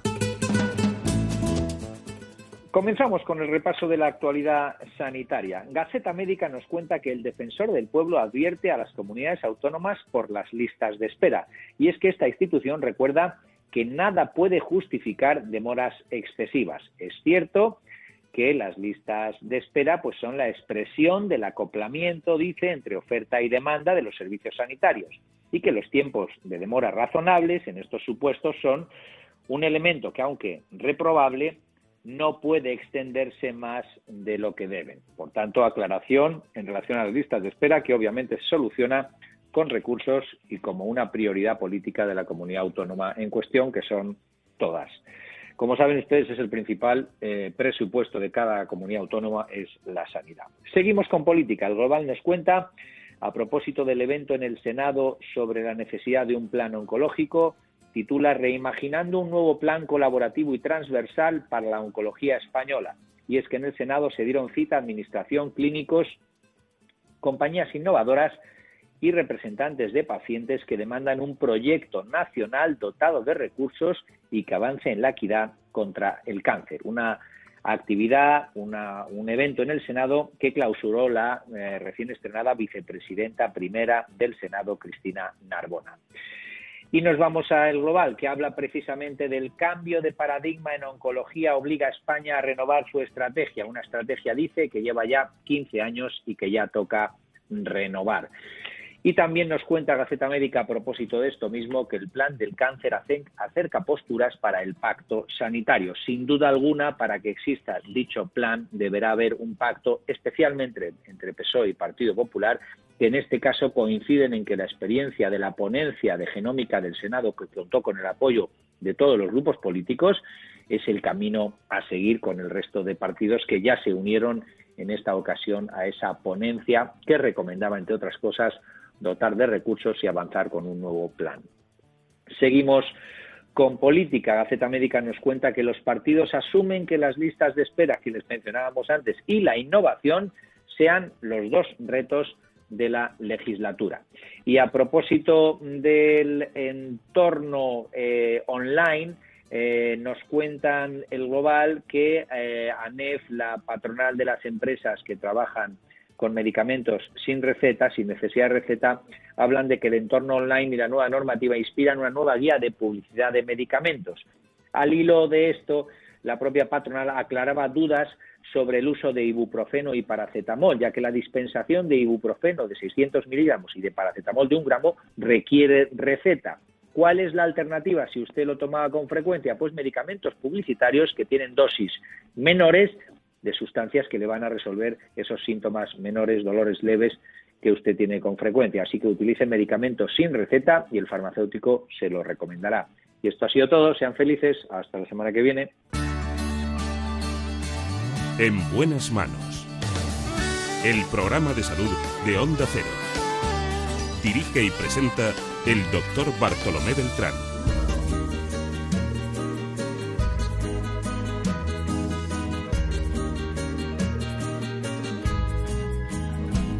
El tiempo que te quede libre, si te es posible, dedícalo a mí, a cambio de mi vida entera, o lo que me queda que te ofrezco yo. Atiende preferentemente a toda esa gente que te pide amor. Pero el tiempo que te quede libre, si te es posible, dedícalo a mí. El tiempo que te quede libre, si te es posible, dedícalo a mí. No importa que sean dos minutos o si es uno solo, yo seré feliz con tal de que vivamos juntos lo mejor de todo, dedicado a mí. Y luego cuando te reclamo... Pero esto va dedicado a ti. Muchos especialistas están inmersos en la oncología, es decir, en el tratamiento del cáncer. Oncólogos médicos, radioterapeutas, expertos en quimioterapia. Bueno, muchas personas se dedican a tratar el cáncer. Pero en la actualidad están surgiendo tratamientos cada vez más seguros, más eficaces y más personalizados para combatir el cáncer. En este caso, hoy nos toca conocer algo que no habíamos hablado nunca en este espacio, la protonterapia. ¿Qué es la protonterapia? Bueno, vamos a acudir al conocimiento de la doctora Carmen Ares, que es especialista en oncología radioterapéutica jefe de oncología de esta especialidad del Centro de Protonterapia de Quirón Salud en Madrid. No importa importa que sean dos minutos o si es uno solo, yo seré feliz. Con tal de Proton que- terapia, curar con protones. Vamos a verlo. Pero antes, conozcan este informe. La protonterapia es una revolución a la hora de tratar el cáncer, ya que se puede aplicar en zonas muy sensibles a la radiación. Pero, ¿en qué consiste exactamente? Esta técnica utiliza protones que se introducirán en un acelerador lineal para usarlos en el tratamiento. Antes de empezar es necesario realizar un TAC de haz cónico donde se podrá ver la anatomía interna del paciente y localizar con precisión dónde se encuentra el tumor. Una vez determinada la zona, el haz de protones deposita toda su energía en el propio tumor. Esto hace que se produzca muy poco daño en los tejidos sanos de alrededor. Hasta ahora se recomienda utilizar esta terapia en tumores cerebrales, de cabeza y cuello, sarcomas espinales y peritoneales y en linfomas y tumores pediátricos. Estamos hablando con una especialista enseguida, uno de los grandes avances en la tecnología del cáncer, de la curación del cáncer, y hoy les hablamos precisamente de protonterapia, un tratamiento que usa un tipo de energía que permite lograr una mayor precisión y control de su trayectoria. En esta tecnología los protones prácticamente apenas se desvían y podemos tratar el tumor solamente desde dos o tres puntos. Pero para conocer en profundidad este tratamiento nos acompaña la doctora Carmen Ares. Bueno, Carmen Ares, eh, supongo que, que, eh, usted es catalana. Sí. ¿Dónde nació? Soy nacida en Barcelona. En Barcelona, Distrito Federal. ¿no? Sí, Sí. Barce- Barcelona. Bueno, he, vi- he visto su currículum. eh, realmente la decisión de hacer radioterapia oncológica es, es una decisión difícil, ¿no? Porque tienes que pensar mucho en ella, ¿no? Porque hoy en día te ofrecen todo lo demás se ve. Estos suelen estar siempre en otros sótanos, en lugares apartados y no es frecuente. Y desde luego la protonterapia no estaba en, en lo, en lo que nosotros estudiamos tradicionalmente. Mire, para que lo conozca todo el mundo, usted ha estado en uno de los hospitales que yo más admiro también de Cataluña, un clásico, que es Santa Creu y San Pau. Eh, además de eso, mm, usted se formó, estuvo trabajando en el Vall d'Hebron, que es el otro, es el otro, un hospital muy, especia- muy especializado de Cataluña, muy, muy de la ciudad, como es el Santa Creu y San Pau. Aquellas batas tradicionales, ¿no?, de Pere Pons, que iban todos por allí andando con, con las zonas Yo aquellas. todavía, es- esto ya no lo viví en directo, pero... No lo, vi, no lo vi en directo. Pues a mí me llamaba mucho la atención ese, ese hospital con esas características. Sí, es, Bueno, un, sí. es un hospital, eh, San Pablo es donde yo hice mi, la residencia, donde hice antes en la, la Facultad de Medicina, los últimos años, las, las, las prácticas, y es donde empecé la formación como, como médico y como especialista en oncología Bueno. radioterápica. Bueno, eh, tengo aquí anotado que usted ha estado en Lausanne, en Suiza, que aparte de ser brillante en la gastronomía, ¿por qué allí había algún centro especializado? Yo empecé, eh, cuando me fui a Suiza, eh, estuve en los hospitales universitarios de Ginebra primero, luego en Lausanne y después he estado en el centro de protonterapia del Polscher Institute en, en Willigen. Bien, pero luego se fue a Estados Unidos y estuvo, en, eh, creo que en, en el hospital, en Massachusetts, en el Hospital Ujú. General de Boston, ¿no? Ujú, sí. Como dicen ellos, ¿no? Hice un, un fellowship eh, en, en el centro de prototerapia del Mass General Hospital. Sí. En el 2014-2017, que no hace tanto tiempo, estuvo usted en Ginebra, en Suiza, concretamente en Ginebra. No sé si es de nuevo o fue la primera vez. Esto fue la segunda vez. La segunda vez. Y luego, y luego yo creía que en Maastricht solo se firmaban acuerdos políticos, pero en Maastricht hay también un centro muy importante, ¿no? Sí, el- la, la Mastro Clinic es un centro eh, oncológico de los importantes en, en los Países Bajos y desde hace un año pues también se instaló un, un centro de protonterapia incluido en el, en el Departamento de Oncología Radioterápica de la Mastro Clinic. Claro. Claro, pero ahí es donde usted empezó con los protones. No, ya empecé antes, Ah, sí, en, en empezó el antes. Polscher Institute. Sí. En el Polscher Institute en, eh, en Suiza, en Billigen, es el centro de protonterapia donde, de donde se, se- se empezó a utilizar la técnica de- que se llama del pencil beam scanning, es donde se desarrolló esta técnica de protonterapia ya en el 1995. Y estuve trabajando en el Polscher Institute desde el 2004 hasta el 2013. Ujú. Está bien. Bueno, y la tenemos aquí, en 2019 la tenemos en, en Madrid, concretamente en el Grupo Quirón Salud.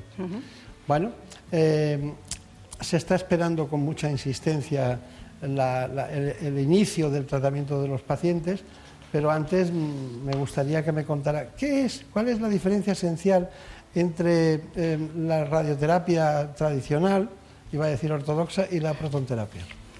Básicamente, eh, la radioterapia externa que se utiliza convencionalmente, se utilizan eh, dos tipos de energía, básicamente, fotones y electrones, y la mayoría de tratamientos para tratar tumores profundos se utilizan fotones, y los fotones tienen la característica que eh, una vez han tratado el volumen donde tenemos que irradiar, continúa atravesando el cuerpo del paciente y siempre hay una dosis de salida.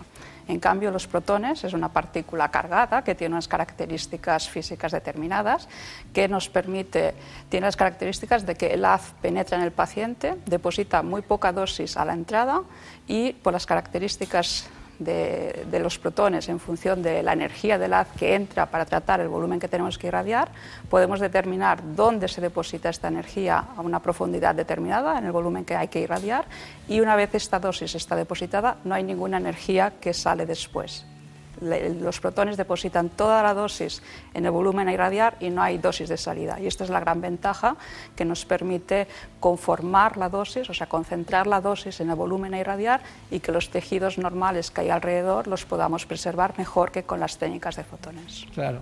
Una pregunta absolutamente divulgativa. Claro, cuando uno termina el tratamiento va cargado de protones.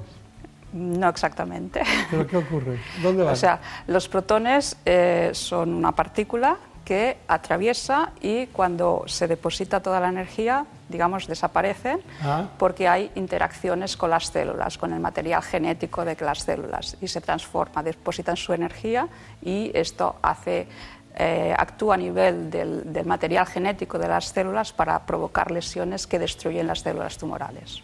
Ha tenido que llevar muchísima investigación este asunto. ¿eh? Sí, sí, sí. Eh, la, protonterapia es la técnica más avanzada de, técnicas de radioterapia. Por eso está aquí. Porque es la técnica más avanzada, porque estamos intentando acercar al cáncer como sea. ¿Qué, va a aportar al tratamiento de, un cáncer tipo establecido? Porque, ¿Cuál es la indicación principal?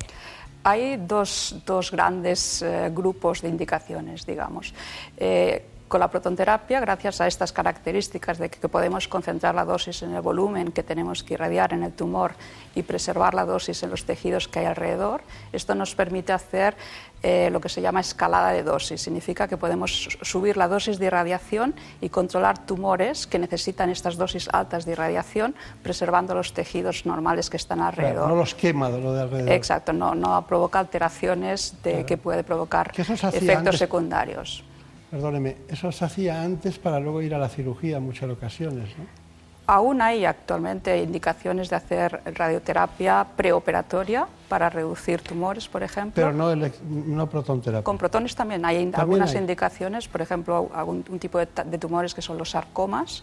Eh, es una de las indicaciones que se hacen tratamientos preoperatorios también. Pues usted, digamos que usted lo sabe todo de, de protonterapia. No todo, todo. No, bueno, pero digamos que usted lo sabe todo, sabe el manual. Pero claro, para que llegue el paciente tienen que saberlo los médicos. Entonces, que, los, eh, lo conocen, lo, van a ir conociendo los oncólogos médicos todo este asunto, o aquellos eh, pacientes que están guiados por, por, un determinado centro de oncología y no tienen esta terapia, tendrán que acudir a este tipo de sitios. ¿no? Sí, actualmente, eh, en principio, los oncólogos radioterapeutas, los oncólogos médicos y otros especialistas, los neurocirujanos, los oncólogos pediatras, porque en la oncología pediátrica también es otra de las grandes indicaciones. Lo he visto, sí. Entonces, eh, lo que hay que hacer, eh, es, los especialistas ya conocen esta técnica y hasta ahora había pacientes que se enviaban al extranjero con indicaciones muy precisas para ser tratados con protones en España y lo que hay que hacer es divulgar y hacer educación, ¿no? tanto en la población como en los especialistas, ¿no? para que estas indicaciones eh, cada vez sean más, más conocidas y, que salga automáticamente ¿no? de crear los protocolos y de tendremos que acudir a los compañeros suyos de Quirón Salud, ¿no? que hay algunos que están en este momento en el extranjero y no estaban en el, en el centro para ir aprendiendo esto, que desde luego la sociedad también tiene que, que decir, y esto me puede ir bien a mí, ¿no? porque si no, no es así. Esto es una pregunta que va, que va a aparecer cada vez más. ¿no? Que... ¿Usted habla catalán? Sí. B, UFA B? UFA B, sí, sí, és la meva llengua materna. Está bien. Bueno, pues nada, nosotros eh, también hablamos catalán. Hablamos lo que haga falta, aquí lo que haga falta, porque la protonterapia nos ha costado mucho eh, poderla entender. Que está indicada para tumores cerebrales, oculares, de la base del cráneo, tumores de cabeza y cuello, sarcomas espinales y también peritoneales, en linfomas y en tumores pediátricos como los cerebrales y de médula espinal. Pero dicen los especialistas que donde hay una indicación precisa y donde es un, sistema de elección es en, el cuidado precisamente de los más pequeños, de los niños. Para los niños es mm, algo de elección, ¿no, doctora Carmen Ares?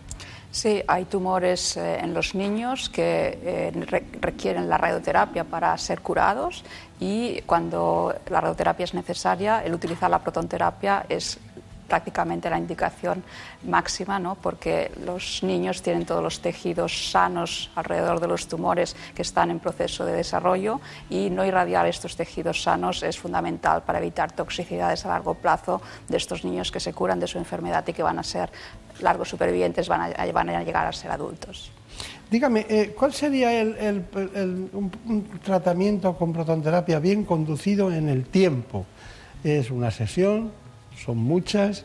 ¿Cuántas son? ¿Qué controles hacen ustedes? ¿Cómo es ese procedimiento? En principio, la mayoría de tratamientos de radioterapia son tratamientos en que el esquema de tratamiento es el mismo que con una radioterapia con fotones, lo que significa que se hacen tratamientos que se llaman fraccionados, que se da una dosis diaria pequeña generalmente cinco sesiones a la semana de lunes a viernes durante varias semanas en función de la dosis que se requiere para diferentes tipos de tumores. Hay tumores que requieren tratamiento de cinco semanas, hay tumores que requieren tratamiento de ocho semanas. Luego hay algunas indicaciones de pacientes de algunas enfermedades que requieren tratamientos que se llaman hipofraccionados, que significa que el tratamiento se administra en menos sesiones, dando una dosis más alta diaria y también existe la posibilidad de hacer tratamientos que se llaman de radiocirugía, por ejemplo, que, es, que significa dar una dosis única sobre una sesión de tratamiento. Estos son indicaciones muy, muy específicas. Está muy bien. Bueno, dado que estamos hablando de cáncer, no está mal que demos un repaso a la epidemiología del cáncer para darnos cuenta eh, cómo está el tema y también las razones que llevan a muchas de estas eh, pacientes a ir o acudir a la protonterapia por indicación médica, claro, lógicamente. Cada año se detectan cerca de 270.000 nuevos casos de cáncer en España, una enfermedad que se debe a múltiples causas, a una combinación de factores genéticos y ambientales. En los últimos años, el número de tumores diagnosticados ha crecido significativamente en nuestro país. El envejecimiento de la población, el diagnóstico precoz y los hábitos poco saludables explican este aumento de cifras. Afortunadamente, la supervivencia de estos pacientes está aumentando, situándose en el 53% a los 5 años. Los tumores más frecuentemente diagnosticados son el colorectal, próstata, pulmón, mama, vejiga y estómago. Sin embargo, el 40% de los casos de cáncer son evitables. La obesidad es responsable de uno de cada 20 tumores, el tabaco del 33% y el alcohol del 12%. Por eso es importante adoptar hábitos de vida saludables para ganarle la batalla a esta enfermedad. Bueno, estamos en una batalla que cada vez se va venciendo más en los datos estadísticos, eh, no es para menos, pero que asusta, sigue asustando mucho psicológicamente a los pacientes que reciben la información. Y, nosotros estamos muy preocupados con el cáncer de mama y el cáncer de próstata continuamente, sin menoscabo de estar pendientes del cáncer de pulmón y del cáncer de colon. ¿no? Pero, em, claro, el aprendizaje de la protonterapia lleva, lleva implícito el, ver muchos pacientes, el ver y ver cómo evolucionan en cada caso. Em, ¿Tienen ustedes, ustedes un sistema guiado, especializado? ¿Tienen algún, algún punto guía para saber dónde tienen que proyectar los protones? ¿Cómo lo hacen? ¿Hacen diagnóstico por imagen eh, continua y permanente mientras se hace la realización? Sí, en principio todos los pacientes eh, primero se tiene que planificar el tratamiento y esta planificación significa eh, posicionar el paciente en la posición en que luego se va a realizar el tratamiento cada día porque requiere que el posicionamiento se repita cada día. Entonces, para permitir que esta posición se, se conserve, eh, tenemos diferentes sistemas de inmovilización. Por ejemplo, si tratamos en tumores del cerebro, pues tenemos máscaras de inmovilización que nos permiten fijar la cabeza en una posición determinada. Luego, además de esta inmovilización, cada día el paciente, cuando acude a hacer la sesión de tratamiento, se verifica que la posición sea correcta. Las máquinas de tratamiento eh, disponen de imágenes de rayos X para ver estructuras óseas e imágenes de TAC, que son imágenes tridimensionales que permiten ver los tejidos blandos en el interior del cuerpo y con estas imágenes eh, podemos corregir la posición del tratamiento gracias a que donde el paciente está estirado en la mesa de tratamiento está conectada a un robot que permite la corrección de la posición en los seis grados de libertad, en las tres dimensiones y en la rotación derecha-izquierda y pies-cabezas. Y con estos estas correcciones solo cuando la posición del paciente es perfecta, entonces se administra el tratamiento. O sea que tienen dos puntos claves ustedes. Uno, saber la dosis que tienen que emplear y en qué tiempo. Y encontrar con precisión el lugar adecuado para. Esos son los dos puntos. Sí, la precisión en radioterapia es muy importante y en, fotones ya lo es, pero con protones es especialmente importante porque, como los haces de protones los podemos eh, parar, digamos, de forma milimétrica, pues un milímetro, un par de milímetros, si no estuviéramos irradiando con esta precisión, significaría que no, estaríamos irradiando correctamente. O sea, la precisión es fundamental. Estamos en un movimiento mm, impresionante de especialistas de la oncología en todas sus dimensiones, eh, tanto cirujanos como eh, radioterapeutas o oncólogos médicos. Hay un trasiego según los grandes centros, sean públicos o privados, y usted no ha sido víctima, sino ha, sido uno de ellos, ¿no? Estaba en Barcelona y ha venido aquí a Salud, aquí a Madrid. Se acompaña además, hay dos especialistas más con usted que están en este... ¿Qué son? Sí, eh, el director médico es el doctor, el profesor Raymond Miralbell, eh, que viene de, de, Suiza, ha estado muchos años en el Hospital Universitario de Ginebra, y eh, el profesor Alejandro Mazales, el director de física médica con una larga experiencia en protonterapia viniendo del Instituto Curie en París. Caramba. O sea, ustedes, a mí yo os pongo el ejemplo del fútbol, ¿no? Ustedes les han fichado. Sí, exactamente, podríamos decir eso. Sí, sí. Eh, lo que hace que estemos formando un grupo con mucha experiencia ya en la, terapia de, con protones. Si pudieran poner su casa al lado del hospital, la que tiene en Barcelona, o en cual, sería perfecto, ¿no? Sí, sí, sí. No Porque el resto del día están trabajando. Exacto. Bueno, nosotros hemos preparado, siempre nos gusta eh, un reportaje sobre protonterapia. Los tratamientos para combatir el cáncer se actualizan. La investigación, la innovación tecnológica y la excelencia de los profesionales han hecho posible opciones de tratamiento como la protonterapia. Se trata de una técnica más segura y personalizada con menos efectos secundarios que la radioterapia convencional. Este centro de protonterapia, uno de los primeros que hay en España, reúne en una sola sala multifuncional toda la tecnología necesaria para el tratamiento tumoral mediante la terapia de protones. Es una máquina circular de aceleración de partículas, en este caso particular de aceleración de protones, a una energía suficiente para penetrar en los tejidos para poder dirigirnos a un blanco cible que sería un tumor. Este sistema incorpora un escáner para localizar el tumor y facilitar al médico qué dosis es la adecuada. La máquina llamada Proteus One puede girar sobre el paciente para poder aplicar el haz de protones desde cualquier ángulo que se necesite. Características propias de este tipo de máquinas es que son capaces de producir una alta energía siendo compacta, pero también una alta intensidad del haz. Además ese haz es continuo, lo cual nos facilita bastante las cosas para poder hacer una distribución en el espacio muy bien adaptada y conformarse a la forma del tumor. Entre sus beneficios están una menor dosis de radiación en cada tratamiento y la mínima o incluso nula exposición en las zonas sanas que rodean al tumor, y además la mejora de la calidad de vida del paciente, por lo que esta terapia está especialmente indicada en niños y en determinados tipos de cáncer. Todo esto nos lleva a que también se puede investigar en protonterapia. ¿Qué hacen ustedes? En principio, eh, hasta ahora, eh, las indicaciones de tratamientos que se, estaban, que se, consideran estándares a nivel internacional son unos tumores muy determinados y hay nuevas indicaciones que están están investigándose de cuál es el beneficio, como puede ser tumores más frecuentes, como el cáncer de mama, el cáncer de la relación región de cabeza y cuello, tumores eh, de próstata, etc. Y luego toda la investigación con protones hay mucha, por ejemplo, la interacción con, con drogas, con quimioterapias, con nuevas eh, mm, tratamientos Diana, por ejemplo, de inmunoterapia, etcétera, que eh, la interacción con los protones eh, es diferente que la interacción con fotones, por ejemplo. ¿no? Entonces, el, abanico de investigación es, es muy grande. Es, será tan amplio como el propio del cáncer. Claro. Exacto. Doctora Carmares, hay una cuestión final. ¿Cuál es su conclusión? ¿Qué le diría a todos los pacientes o, o probables pacientes que en este momento han visto esta nueva terapia? Prototerapia.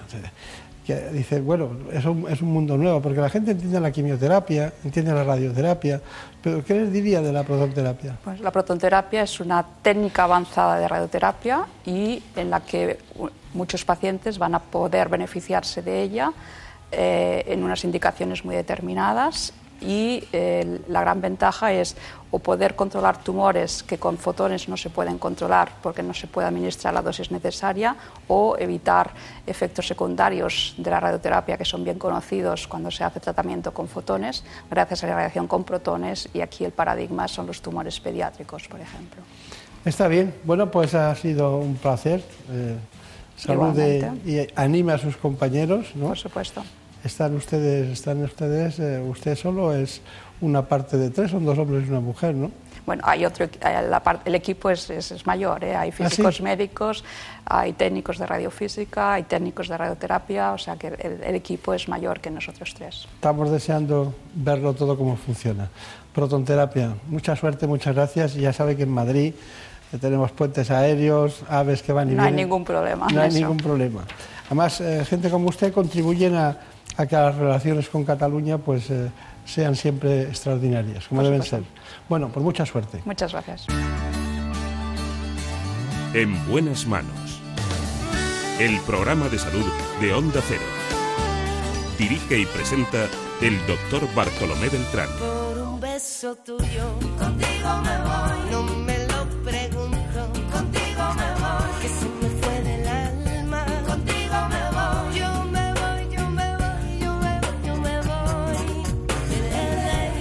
Les recuerdo que este espacio ha sido posible gracias a la extraordinaria dimensión en realización de nuestro gran amigo Daniel Solís. Un genio. Beso tuyo me queda en silencio cuando sin remedio te sentí besar. En la producción Marta López Llorente. Oye, La otra santa de Ávila. Se dejó llevar y se enreda el tiempo mojando los sueños y tu boca loca Hemos hablado de muchas novedades hoy, pero lo más importante de todo es que ustedes sepan que a las 9 de la mañana, prácticamente en la sexta, pueden ver los contenidos de nuestros espacios. El programa se llama ¿Qué me pasa, doctor? Compartimos inquietudes, espacios, dirección, pero ya saben que en la radio lo más importante es acercarse a ustedes de manera sensible. Dicen que quienes hacen la radio bien son los que aman la radio. Porque es el elemento de comunicación más solidario, más cercano, más próximo, más interclasista, más humano y además el único que puede socorrernos a todos a la vez. Lo oyen los ricos y los pobres, los que están en barco o se bajan de un avión, los que van por la carretera, los que están de caza. No es como la televisión, es otra cosa. La radio es más humana. Pregunta si quiero besar por un beso tuyo. Volveremos, volveremos la semana que viene. Seguiremos hablando como siempre de salud. Por un beso tuyo, contigo me voy. No me lo pregunto, contigo me voy. Que se me fue